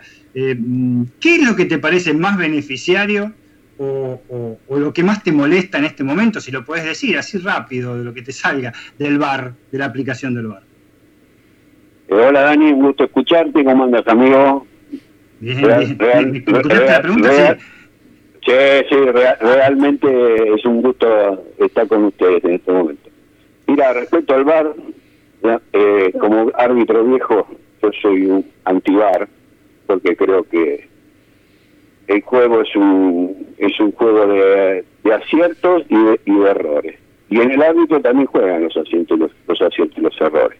Ahora, volvemos a lo mismo. El bar está y existe, y hay que usarlo y flaco hay que usarlo bien. No hay forma de que se use mal, porque como te vuelvo a repetir, vos tenés 16 cámaras donde te muestran 16 imágenes y vos sabés bien, no podés no cobrar algo que estás viendo.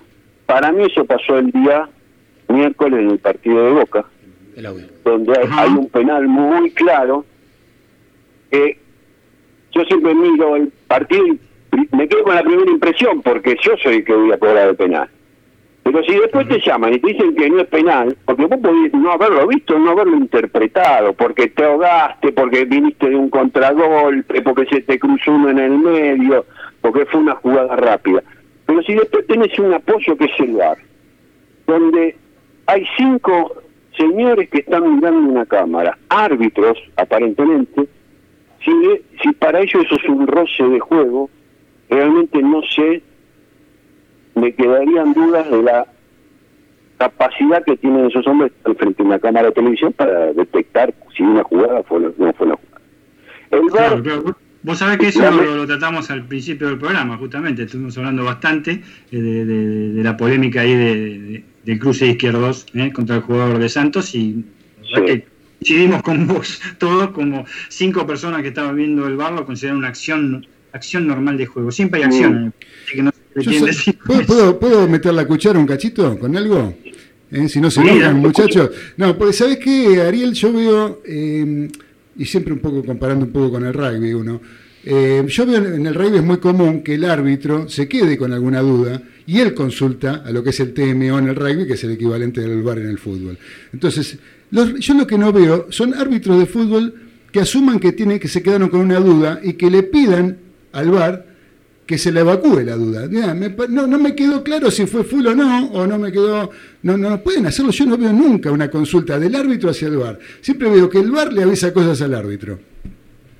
Bueno, mira, Claudio, yo hace, no estoy en, en el medio, ¿no? Actualmente, pero creo que la legislación o el VAR está para asistir al árbitro cuando se ve algo que el árbitro no ha visto o que el árbitro no interpretó de la forma que fue realmente. No que el árbitro vaya a consultar para ver. Salvo que, no sé, por el intercomunicado dice, mirame esta jugada porque la verdad no llegué a verla bien. Claro, claro, no tendría Pero, nada de malo. pero eso no, no lo sé cómo se maneja, pero sí sé que el VAR, el VAR es para asistir al árbitro en aquellas cosas que alguien ve que el árbitro no vio. Ajá. A lo No mejor sé, tengo- no sé si queda claro. Sí, clarísimo. No, yo tengo, a Claro. lo mejor tengo equivocado el concepto y digo que a lo mejor, porque ustedes también se deben quedar en alguna jugada con alguna duda. Supongo. Pero totalmente, eso pasa siempre. Claro, pasa siempre, por eso. Bueno, bueno, perdón que interrumpí, seguí, Dani. No, por favor, Claudio. No, por favor, no hay problema. Claudio. Este, en la última te hago, Ari. eh, dentro del campo de juego, ustedes, los, vos, ex árbitros, obviamente, el trato con los jugadores. Yo te hago una pregunta así simple. Eh, eh, tenemos un trato acá en Sudamérica bastante, bastante ríspido, bastante nerviosito. Es distinto a los europeos. ¿Es tan así? Este, eh, ¿Es un problema sudamericano o más un problema argentino? Mira, eh, yo vengo de la escuela del señor Ángel Roberto Cuereza, un momento era el director de la escuela. Tuve como profesor a los señores Ernesto Vinda, Claudio Busca, Roberto Boicochea, eh, el señor García y otros tantos, no, no me quiero olvidar. Bueno, ellos siempre decían, usted señor entra a la cancha para dirigir el partido, ni para hacerse amigo de los jugadores, ni para eh, invitarlos después a tomar algo. Usted entra a la cancha, dirige el partido. Después, si lo quieren saludar, usted lo saluda correctamente y de esa forma usted va a ver que se va a ir mucho más tranquilo y no va a dejar ningún tipo de suspicacia en, el, eh, en, en su labor arbitral. Así fuimos criados. Después vino la televisión. Estaba, antes estaba prohibido hablar con la televisión. Ahora hablan todos los árbitros por la televisión. Eh, yo lo que veo que la Copa Libertadores, si estamos hablando de eso por a nivel sudamericano, es muy dura de dirigir. Vos fíjate que no hay público, no hay presiones, mucha presión. Sin embargo, los partidos son muy duros, con muchos idas y vueltas, con muchas jugadas polémicas. El tema pasa por el manejo, es la tranquilidad que vos tenés al dirigir y la experiencia que tenés atrás que te avale las decisiones que tomes. Eso no quiere decir que vayas a dirigir bien, pero eh, te va a ayudar muchísimo. Yo lo veo en Pitana, donde parece un árbitro, un ahora parece un árbitro, no, no quiero ser duro ni quiero molestar a nadie, un árbitro como si fuera de bar, o sea, está, y cobra, pita, va, viene, si en algún momento alguien lo llama para decirle, mira, fue penal, cobra penal, si no, no lo cobra. Y si y, y toda esa, porque él, el señor eh, dirigió dos mundiales, dirigió finales, dirigió inicio de campeonatos mundiales, el trato con los jugadores parece que como que no lo aprendió. Eh, no sé si, si me, me explico.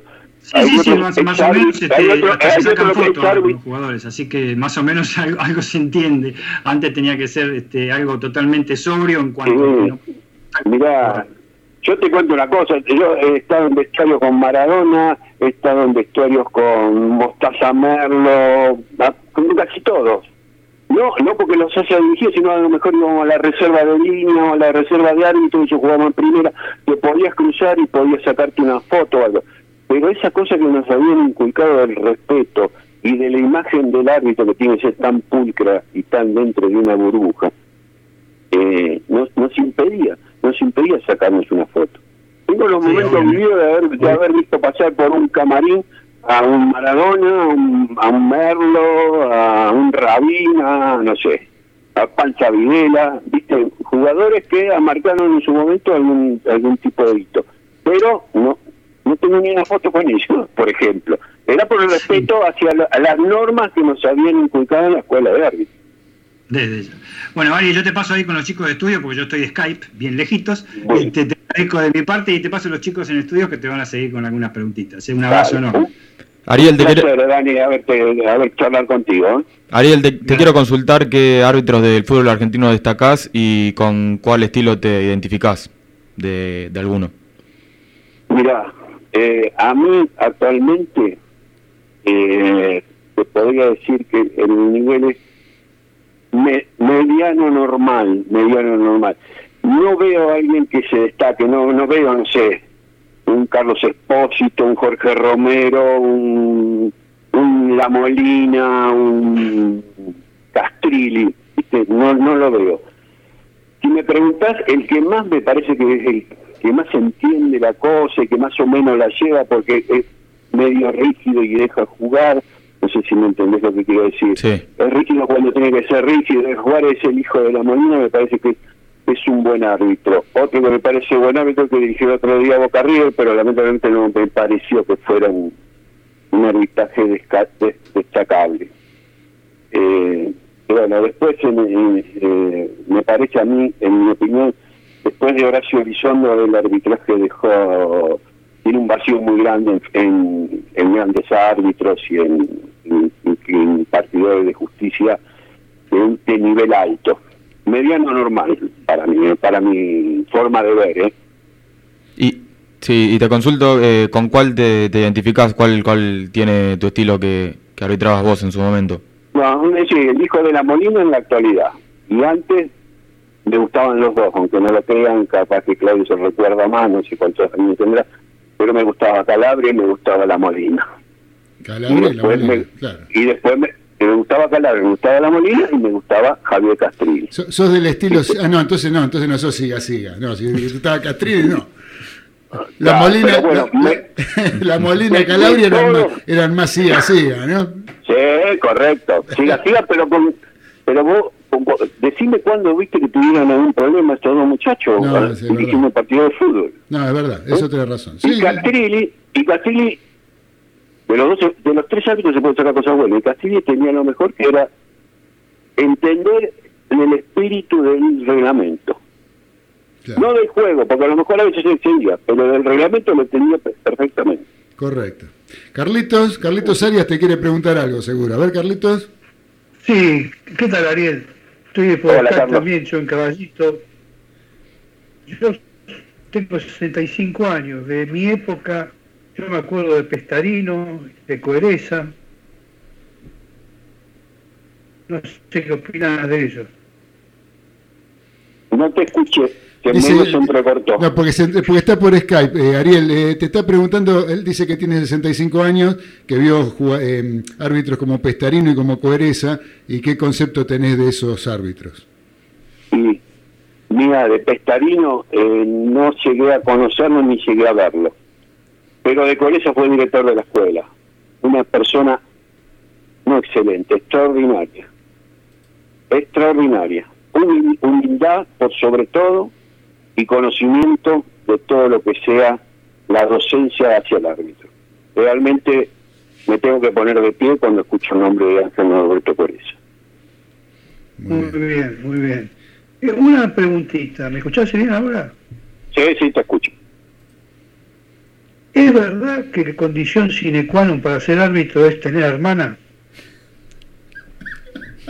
Eh, no, madre, madre, hermana no. No, madre, no. Si, si tenés madre, eh, ya, ya pasaste la primera la primera regla para ingresar a la escuela. Me dijeron, me dijeron que están haciendo las hermanas y madres una propuesta de decirle a los hinchas que también tienen tías y primas los, los árbitros. El, el, problema, el problema de las hermanas y de la madre no es que tengan primas, sino que a los hijos se la recuerdan todos los fines de semana y capaz que no la van a ver ni la llaman, ¿viste? Entonces ahí donde, donde- para pedirle perdón. Ah, este Carlito. Ya el toque de humor lo tenía que poner Carlito, ¿viste? No podía faltar. Así que bueno. Bueno, Ariel, este, la verdad que es un gusto escucharte, tenerte en el programa. Este, vos sabés que eh, el, tiempo acá a veces apremia y tenemos un montón de cosas y nos falta nada más que 29 minutos para terminar el programa. Por eso te tengo que ir despidiendo y agradeciéndote de todo corazón eh, que hayas estado con nosotros. Eh, Claudio, no, eh, realmente un momento muy agradable para mí. Eh, hace mucho tiempo que me corrí, el, arbitraje me dejó, no diría que me corrí yo, el arbitraje me dejó, así que, que siempre es un gusto hablar de estos temas. Bueno, que, cuando- cuando que esto- real- que realmente Sí. que conoce, conoce el métier. Vos sabés que me gustaría que cuando todo esto de la pandemia pase, porque en algún momento va a tener que pasar, este, y puedas, a lo mejor te podés venir, darte una vuelta acá por el estudio de Radio del Pueblo y charlamos acá en el estudio, más directo, tomamos café y, este, y pasamos un rato lindo. No sé si, si te gustaría. Sí, Claudio, Claudio. Realmente la pandemia lo que me tiene eh, mal es que no puedo abrazar a los amigos. Así que si algún día termina la, la pandemia y te puedo ir a dar un abrazo a vos, a Dani y a la gente de tu equipo, sería maravilloso. Muchísimas gracias, Ariel. Te vamos a esperar con, con suma ansiedad ese momento que llegue. ¿Eh? Así que bueno, Ariel, muchísimas gracias. Que tengas un gran año, un 2021 de primera, que se puedan cumplir tus deseos y que puedas alcanzar los sueños que tengas. Bueno, gracias por tu deseo y el doble para todos ustedes. ¿eh? Que la pasen muy lindo y gracias por el llamado y excelente programa. Bueno, gracias, Ariel. Muchas gracias. Te mando un fuerte abrazo y hasta siempre. Bueno, hablen un poquito de la academia también. Ah, la falta, nos falta, sí, ahora tenemos, tenemos de la academia, tenemos de la Ah, academia, ahí que anda, Úbeda suspendió las vacaciones, ¿eh? así que tenedlo, tenedlo en cuenta porque Úbeda suspendió- acaba de suspender las vacaciones, parece que con el Mago Capria van a agarrar ahí una dupla, va a ser de, de manager. Bueno, esperemos que todo salga bien, dejemos eso. Eh, un gran abrazo, Ariel, que sigas muy bien. Bueno, abrazo. Gracias por, Un abrazo, Claudio. Gracias por tu Felicidades. diferencia. Chao, chao. Así que bueno, fue la palabra de Ariel Bragazzi, un ex árbitro que estuvimos hablando de la actualidad del referato argentino. Ahora vamos a seguir escuchando un poquito de rock and roll, pero con la banda Virus. ¿eh? Después seguimos ya con la última parte, con la recta final de nuestro programa. Vamos a escuchar Es el rock mi forma de ser. Dale, Nico.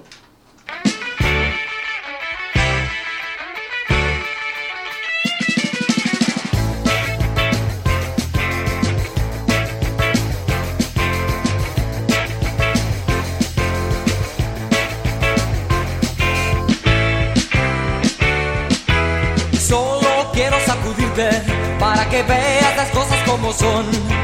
Solo quiero sacudirte para que dejes la vacilación.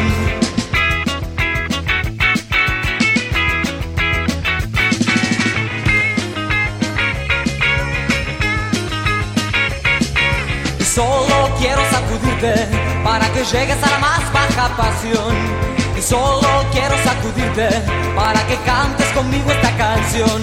Es el rock, rock, rock en mi forma de amar.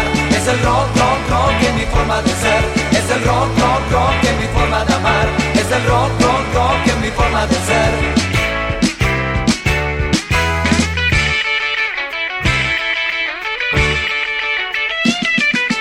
Solo quiero sacudirte para que adoptes tu decisión. Solo para darme satisfacción.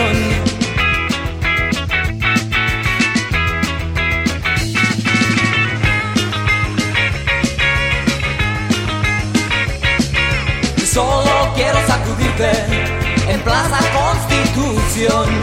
Solo quiero sacudirte porque sos mi generación. Es el rock, rock, rock en mi forma de amar. Es el rock, rock, rock en mi forma de ser. Es el rock, rock, rock en mi forma de amar. Es el rock, rock, rock en mi forma de ser.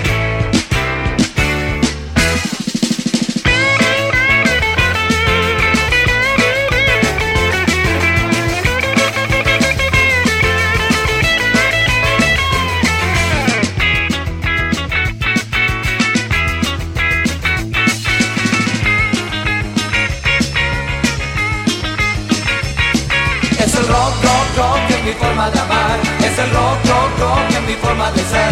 Es el rock, rock, rock en mi forma de amar. Es el rock, rock, rock en mi forma de ser. Es el rock, rock, rock en mi forma de amar. Es el rock, rock, rock en mi forma de ser. Es el rock, rock, rock en mi forma de amar. Es el rock, rock, rock en mi forma de ser.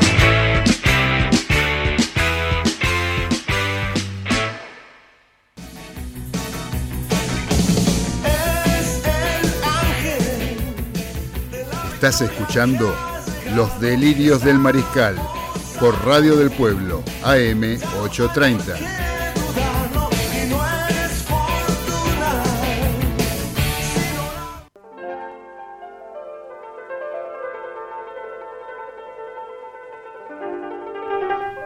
Continuamos en los delirios del mariscal ya con la última parte, con la recta final de nuestro programa, donde tenemos mensajes de Adriana de Almagro, que nos está escribiendo, nos dice, excelente programa mariscales, los felicito por la nota y saludos por para todo el equipo de Adriana de Almagro. Bueno, muchas gracias querida Adriana, hincha verdolaga, veremos cómo sigue tu querido ferrocarril oeste, te mandamos un beso grande desde los delirios del mariscal. Después Gustavo nos vuelve a escribir, Gustavo dice, buena entrevista, lástima que al final nombró la cadena.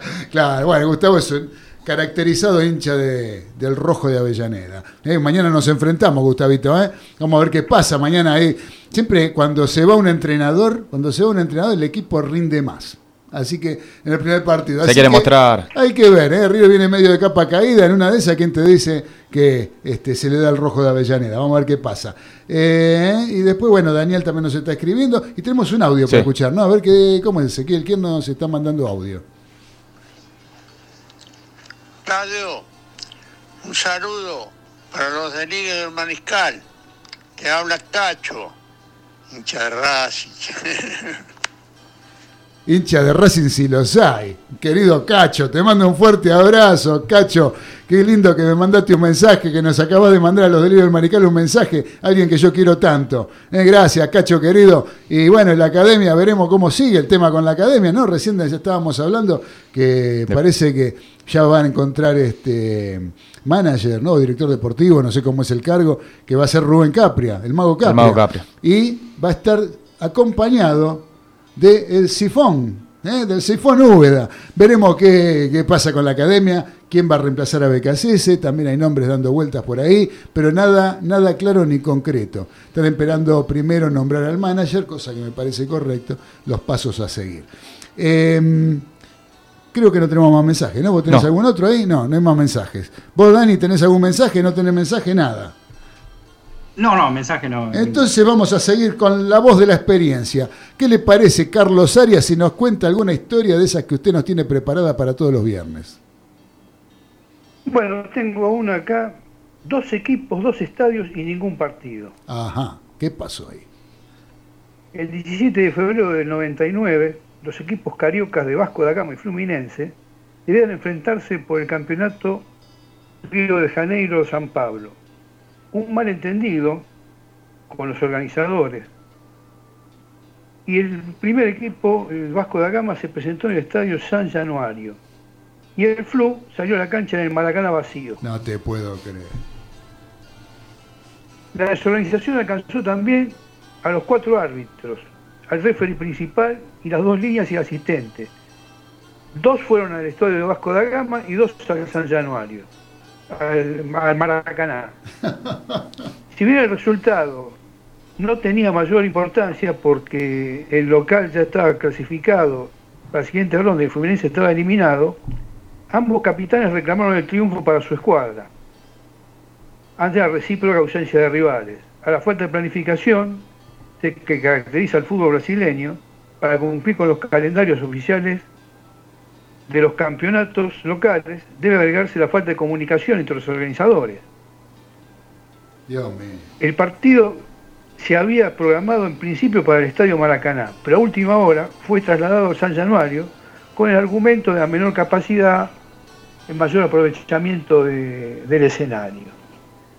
Después encontré algo para enfrentar a Brasil en mayo del 2000, el entrenador del seleccionado galés, Mark Hughes, ex estrella del Manchester United, no solo se concentró en elegir a sus jugadores y preparación física tácticamente para importante cotejo, hombre de gran experiencia, puntilloso a la hora de analizar los partidos y las circunstancias que rodean al amistoso, Hughes recordó nueve años atrás, Gales había derrotado 1 a 0 a los sudamericanos, que la hazaña había llegado con la ayuda de un campo de juego más angosto.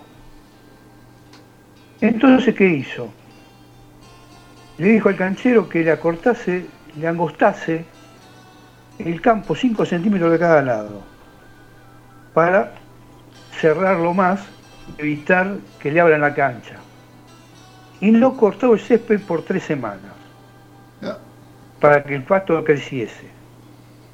Los tetracampeones, justamente criados sobre los crecidos pastizales de los estadios, Ganaron 3 a 0 sin mucho esfuerzo. Y sí, aparte por 5 centímetros menos, por 10 centímetros menos de cancha, digamos 5 de cada lado, la verdad que no es una gran diferencia, Sí, me parece. tampoco. No es lo mismo que pasó en la cancha de San Lorenzo. ¿Te acordás de la cancha de San Lorenzo cuando la inauguraron, que era una estancia de ancho? Y Coco Basile, Sí. el técnico de San Lorenzo, la hizo, la hizo angostar un poquito porque era demasiado ancha. Claro. Después de dos whiskies. Sí, por supuesto. No, no va a faltar el scotch. Carlito, ¿qué más tenés por ahí?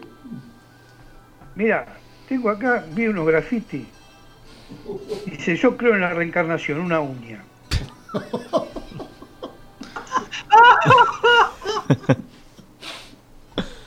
Basta de humor negro, Cucus Clan. Uh, Vamos, hay todo preso. dale. Mi novio es una bestia, la bella. Estoy hecho pedazo, Frankenstein. no. El auto nunca va a poder reemplazar al caballo, una yegua. Superman es Clark Kent, Batman. Los dejo. Gracias, Carlito. Es un fenómeno, como siempre, haciéndonos reír, levantándonos de toda esta cosa que nos tira para abajo con esta época de, de pandemia, de virus y de no sé qué más. Así que bueno, eh, Dani, si quiero ver algo el fin de semana, ¿qué tengo para mirar así importante, trascendente? ¿Qué nos puedes recomendar? Hay bastante, ¿eh? aunque, aunque no parece. Por empezar, fútbol. ¿eh? La Copa Diego Maradona, este sábado, 9 de enero de 2020. Eh, Asociación Atlética Argentina Juniors versus Boca a las 21.30 horas por eh, Fox Sport Premium. River Plate Independiente a la misma hora por TNT Sport. Este, y van a definir, obviamente, el grupo eh, A de la zona campeonato. El domingo 10 de enero, Banfield San Lorenzo Almagro, 21.30 horas por TNT Sport. Colón versus Talleres Córdoba, también a la misma hora por ESPN, la primera transmisión de ESPN de, de este campeonato, y Gimnasia de Grima de la Plata Atlético Tucumán, 21 a 30 horas, Fox Sport Premium. Recordemos que por las definiciones de quién puede jugar la final se juegan todos los partidos a la misma hora. Fútbol femenino, ojo al piojo. Sí. Este, mañana este, un, eh, la Guay versus River Plate a las 9 horas por TNT y el domingo el gran clásico Boca San Lorenzo a las 9 horas por TNT, semifinales del campeonato femenino, campeonato hecho como corresponde, 16 equipos rápido, rapidito en tres semanas este, arreglaron todo y muy interesante para el que lo quiera ver. Cada Este, vez, discúlpame que hago una postilla ahí, a- a- en especial al tema del fútbol femenino, porque realmente está cada vez más interesante el fútbol femenino. Estuve viendo algunos partidos y realmente eh, uno se entretiene viendo fútbol en el fútbol femenino todavía. Sí, las chicas están jugando cada vez mejor en la Argentina, están viniendo a jugar algunas chicas ya de países limítrofes, por ejemplo, la arquera de San Lorenzo y la arquera de la selección de Paraguay, por ejemplo. Exacto. Así que bueno, esto es una de varios las jugadores cosas... argentinos ya han ido a equipos europeos de primera línea.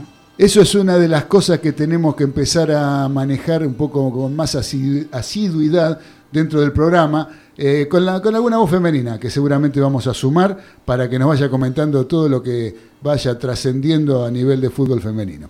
Dale, Dani, seguí Ah, nomás. Así es, seguimos con Primera Nacional este domingo 10 de enero, la apasionante Primera Nacional. Hay tres partidos a la misma hora. Estudiantes de Río Cuarto Agropecuario, Ferrocarril Oeste Estudiantes de Buenos Aires y Platense Temperley a las 17 y 10 horas con 65 mil grados de calor. Sport, ¿eh? modalidad los tres encuentros al mismo tiempo, con las famosas ventanitas, ¿m? porque lo da nada más que TIC Sport. Claro. Y, el, y a las 19 y 15 horas, solo dos horas después, Atlético y Rafaela Sarmiento de Junín, por, también por Teis Sport, en un partido este, único, para definir quiénes son los que van a, a- a dirimir la primera eh, final de ascenso para eh, la Liga Profesional. Básquetbol, sábado 9 de enero, Liga Nacional de Básquet, que ya retornó en el día de ayer, Obras versus Boca, a las 11 de la mañana, TIC Sport, siempre los partidos de los sábados está Boca Junior en todos los partidos. Domingo 10 de enero de 2020, NBA, Philadelphia 76ers versus Denver Nuggets, donde juega Campazo a las 17 horas por NBA TV, que es Cablevisión y Flow, canal 111 para que lo puedan tener. Y por último, automovilismo, domingo 10 de enero, Super TC 2000, TC 2000 y Fórmula Renault, en Río Cuarto, 10 de la mañana, TIC Sports. Muy bien, gracias, querido Dani. eh, ahí nombraste los partidos de definición de la Copa Maradona, ¿no? Podemos agregar algo. ¿Qué, qué- qué expectativa tiene usted, Galito, con respecto a los finales de esta, esta que, los tramos finales de este campeonato que está? Y se puede dar un desempate. Eh, un igu- iguala- igualan Boca River en, en puntos y, y goles. Sí. Y en la complementación el clásico rosarino se Bueno, puede. pero está bien. Y Boca juega con. Argentino Junior. ¿Y qué espera de ese partido usted? Partido trabado, pero gana por la mínima Boca. Partido trabado, o sea que Sí. vendría bien que juegue Buffarini porque traba Sí, bien, según sí. usted. Buffarini Va como- traba- va como usted- piña. Usted dijo la otra vez que la mayor virtud de Buffarini es que traba bien. Traba bien, pone ¿Sí? huevo. Pone huevo. Entonces, eh, viene bien. Sí, viene bien, viene bien. Muy bien, muy bien. Después El se que, agarra el que la jugaba, el, que juega, el que juega en Huracán ahora, ¿cómo era el delantero de Boca? Eh, Chávez. Chávez. ah, ese traba bien también. Sí, traba bien. Sí, sí. Ese también. Ese, Quedó picando. Ese sí, ese también, sí. Le dejaron Este, picando. Sí. eh, Sí, ¿Qué le iba a decir? Entonces, bueno, eh, ¿cómo va Boca? Eh, A ver, denle un panorama. Boca con suplente, con titulares, con un mix. ¿Cómo va a jugar Boca? ¿Cómo forma Boca el mañana, a la noche? Boca forma con Rossi, Sí. Rossi Buffarini. Y eh, la dupla central eh, juega Ávila con Zambrano, por izquierda más. Después en el medio Varela. Varela juega. eh, ahí la tenía. Varela. Campuzano no puede jugar. No, Campuzano- Aparte está lesionado. Claro, Va- Varela con Capaldo. ¿Va a jugar con Capaldo? ¿Juega- Sí. ¿Lo va a poner a Capaldo? Sí, ¿Se la Cardo- va a jugar? Se la juega, ¿no? Sí, no sé, pregunto. Usted le pregunta. Sí, no, la Usted es tenía. el que da la información de Boca. Sí, la tenía, la tenía. ¿Eh? La tenía, bancame. No, bancame no. ¿Cómo bancame? ¿Qué más? Te, la tiene que decir así, rápido, rápido, rápido. Vale. ¿Juega Cardena? Ah, ¿Cardona? Cardona, Cardona Ceballos. ¿Juega Cebo- Ceballos? Ceballos. Bueno, sí, ¿qué el chico? Ceballos. Obando y arriba Guanchope Ávila y Salvio. No, Salvio Y Zárate, no. Zárate, Zárate. Zárate. Zárate, Zárate. Que, Sí. que están sondeados por Olimpia de Pipo Grosito. ¿Quién? ¿A Zárate? Zárate. Mire usted. Mire qué bien, ¿eh? Bueno, buen dato ese. Vio que yo le pregunté, ¿tiene Sí, más de Zárate. boca? Sí, No Zárate. dijo. Zárate que, que hay que ver si sigue en O Boca. se enteró recién. No, no, ya la tenía. La, Ah, de la tenía. Zárate de, de Eh, ayer, de pero, ayer la tenía. eh, pero usted me lo tiene que decir. La de Olimpia. Yo no sigo. Sí, sí. Hasta ahora- hasta ahora el público quiere saber. El público quiere saber, sí. Hasta ahora es toda especulación con respecto a la definición, chicos, disculpen. Pero en este momento, por ejemplo, si hubiera terminado eh, lo- los cinco partidos, se clasificaba a Boca por mayor diferencia de goles. ¿Está bien, no? Lo que digo. Sí. Correcto. Le llega uno. Perfecto. En caso de empate total, empate en todo, suponiendo que, por ejemplo, eh, creo que el tema es si gana, por ejemplo, gana River 2 a 0 y Boca gana 2 a 1, por diferencia de 1 y River por diferencia de 2, Igualan. quedan los dos con la misma cantidad de Punto y de diferencia de gol. Puntos, diferencia de gol, goles a favor y goles en contra. Sí. O sea, empatan Ahí sí, en todo. Ahí, ahí tiran la moneda. Sí. Para ver quién, Exactamente, sí, para ver quién juega sí, la final. Que en realidad es un torneo está que- mal, ¿eh? No, no está mal, pero eh, o sea, para River y para Boca, digamos, es una ya no, no- la- eh, Y para Argentinos. Están los- 70, claro, también de los están clasific- 36 y 36. Los 38 y 38 de la AFA. Claro, una cosa así. Sí, el tema es el sorteo, claro. claro, a ver quién tira la moneda. Claro. Ahí está el tema, ¿no? El que tira la moneda, seguro que cae de canto. No, para mí pasa uno de los dos. Uno de los dos termina arriba. No, uno va a pasar, Sí, seguro. sí, sí, sí, Uno- pero- pero- ¿Cómo se dio cuenta que va No, no, no, pero no va a haber, no, no, no se va a dar eso de, de- de que igualan. Vas a ver, vas a ver. Oíme, Por la otra zona, la otra, la otra zona del campeonato están un poquito más claras quiénes van a ser lo, lo- lo que pueden llegar a ser el primero. ¿no? Eh, Claro, sí, sí. sí, ahí ya está la cosa. de Banfield está bien posicionado, pero bueno, con la derrota del otro día sobre la hora con Talleres, eh, Talleres se la arrimó. Bien, y tiene, tiene Exacto, posibilidades. Así que bueno, y lo que nosotros, esto da lugar también para un poquito para comentar, Dani, el tema de San. Lorenzo, que nosotros cuando se sorteó en la zona decíamos, San Lorenzo eh, creo que tiene la obligación de jugar la final, ¿eh? porque porque no, porque no tenía. ¿Cómo, ¿Cómo acá me dice algo? ¿Cómo es? ¿Cómo? ¿Cómo? ¿Que digamos un resultado? ¿Que nos juguemos no? ¿Usted qué dice, Galito? ¿Quién Primero pasa? Boca. ¿Boca queda primero? Sí, y en la otra Banfield. Y en la otra queda Banfield. O sea, la final del campeonato es Boca-Banfield. Sí. Bien. ¿Usted, eh, Galito, eh, cómo es este Arias? Carlito. Carlito, ¿está No, por ahí? Para mí, River Banfield. River Banfield. Mire, para, para mí va a ser River Talleres de Córdoba. ¿Y usted, eh, capitán? Boca y Talleres de Córdoba. Boca Talleres de Córdoba. Bueno, tenemos esto. Y usted que tiró la idea, le digo al operador. A ver. River Banfield, dice Nico. Bueno, usted anote, Galito, anote, a ver, Dale, después a ver que, a ver que el lunes que, que podemos comentar al respecto, a ver quién ganó la polla. Ni- ninguno Me- coincidió, Me ¿no? suena cábala lo de, lo de Nico. ¿eh? No hubo coincidencias de ninguno, dijimos todos pronósticos distintos. Bueno, sí. Me acuerdo de la final de la Champions League. también, otra, esa, bueno. No Eh, pegamos una ni con platico. no, nadie, nadie, nadie acertó. Ahora juega Argentino Junior, este, gimnasia, la final. Sí, ¿por qué no? Se puede dar. Se puede dar. Gimnasia, sí. Se puede dar tranquilamente. Sí, se puede dar tranquilamente. Así que bueno, el clásico que se va a jugar en la cancha de Banfield, entonces entre River, local, independiente. Yo no sé por qué no se juega en la cancha independiente. ¿Cuál es el problema? Y No la, hay público, sí, la claro, verdad que no lo entiendo. No se entiende. Se podría jugar ahí. Pero yo me acuerdo, por ejemplo, año 77, River local en la cancha de Huracán jugaba. Porque estaban arreglando el estadio monumental para el Mundial. River jugó todo el año de local en la cancha de Huracán. El partido con Huracán, se jugaron los dos partidos, el de ida y el de vuelta en la cancha de Huracán. Uno con No, River. cambiaron uno- la tribuna, nada Cambiaron la tribuna, pero y la, la gente, ¿cuál es el problema? No entiendo por qué ahora no se puede jugar cuando entra. juega Sí, contra- River siempre jugó ahí estos últimos. independiente que siga jugando en la cancha independiente. ¿Cuál es el problema? No entiendo. Claro. No sé, bueno. Y en complementación se Encima- puede. Encima sin público, porque Sí. si me decís que hay público, que el hincha local no quiere ir a la tribuna visitante, bueno, ponele. Ya no hay público. Pero si no hay público, ¿cuál es- cuál es- son cosas que, la verdad que, bueno, como otras tantas que no se, no se entienden, ¿no? Así que bueno, eh, Dani, eh, dos palabras sobre eh, la definición de la B Nacional. La definición de la B Nacional es Está realmente que arde. se da, se da este sábado.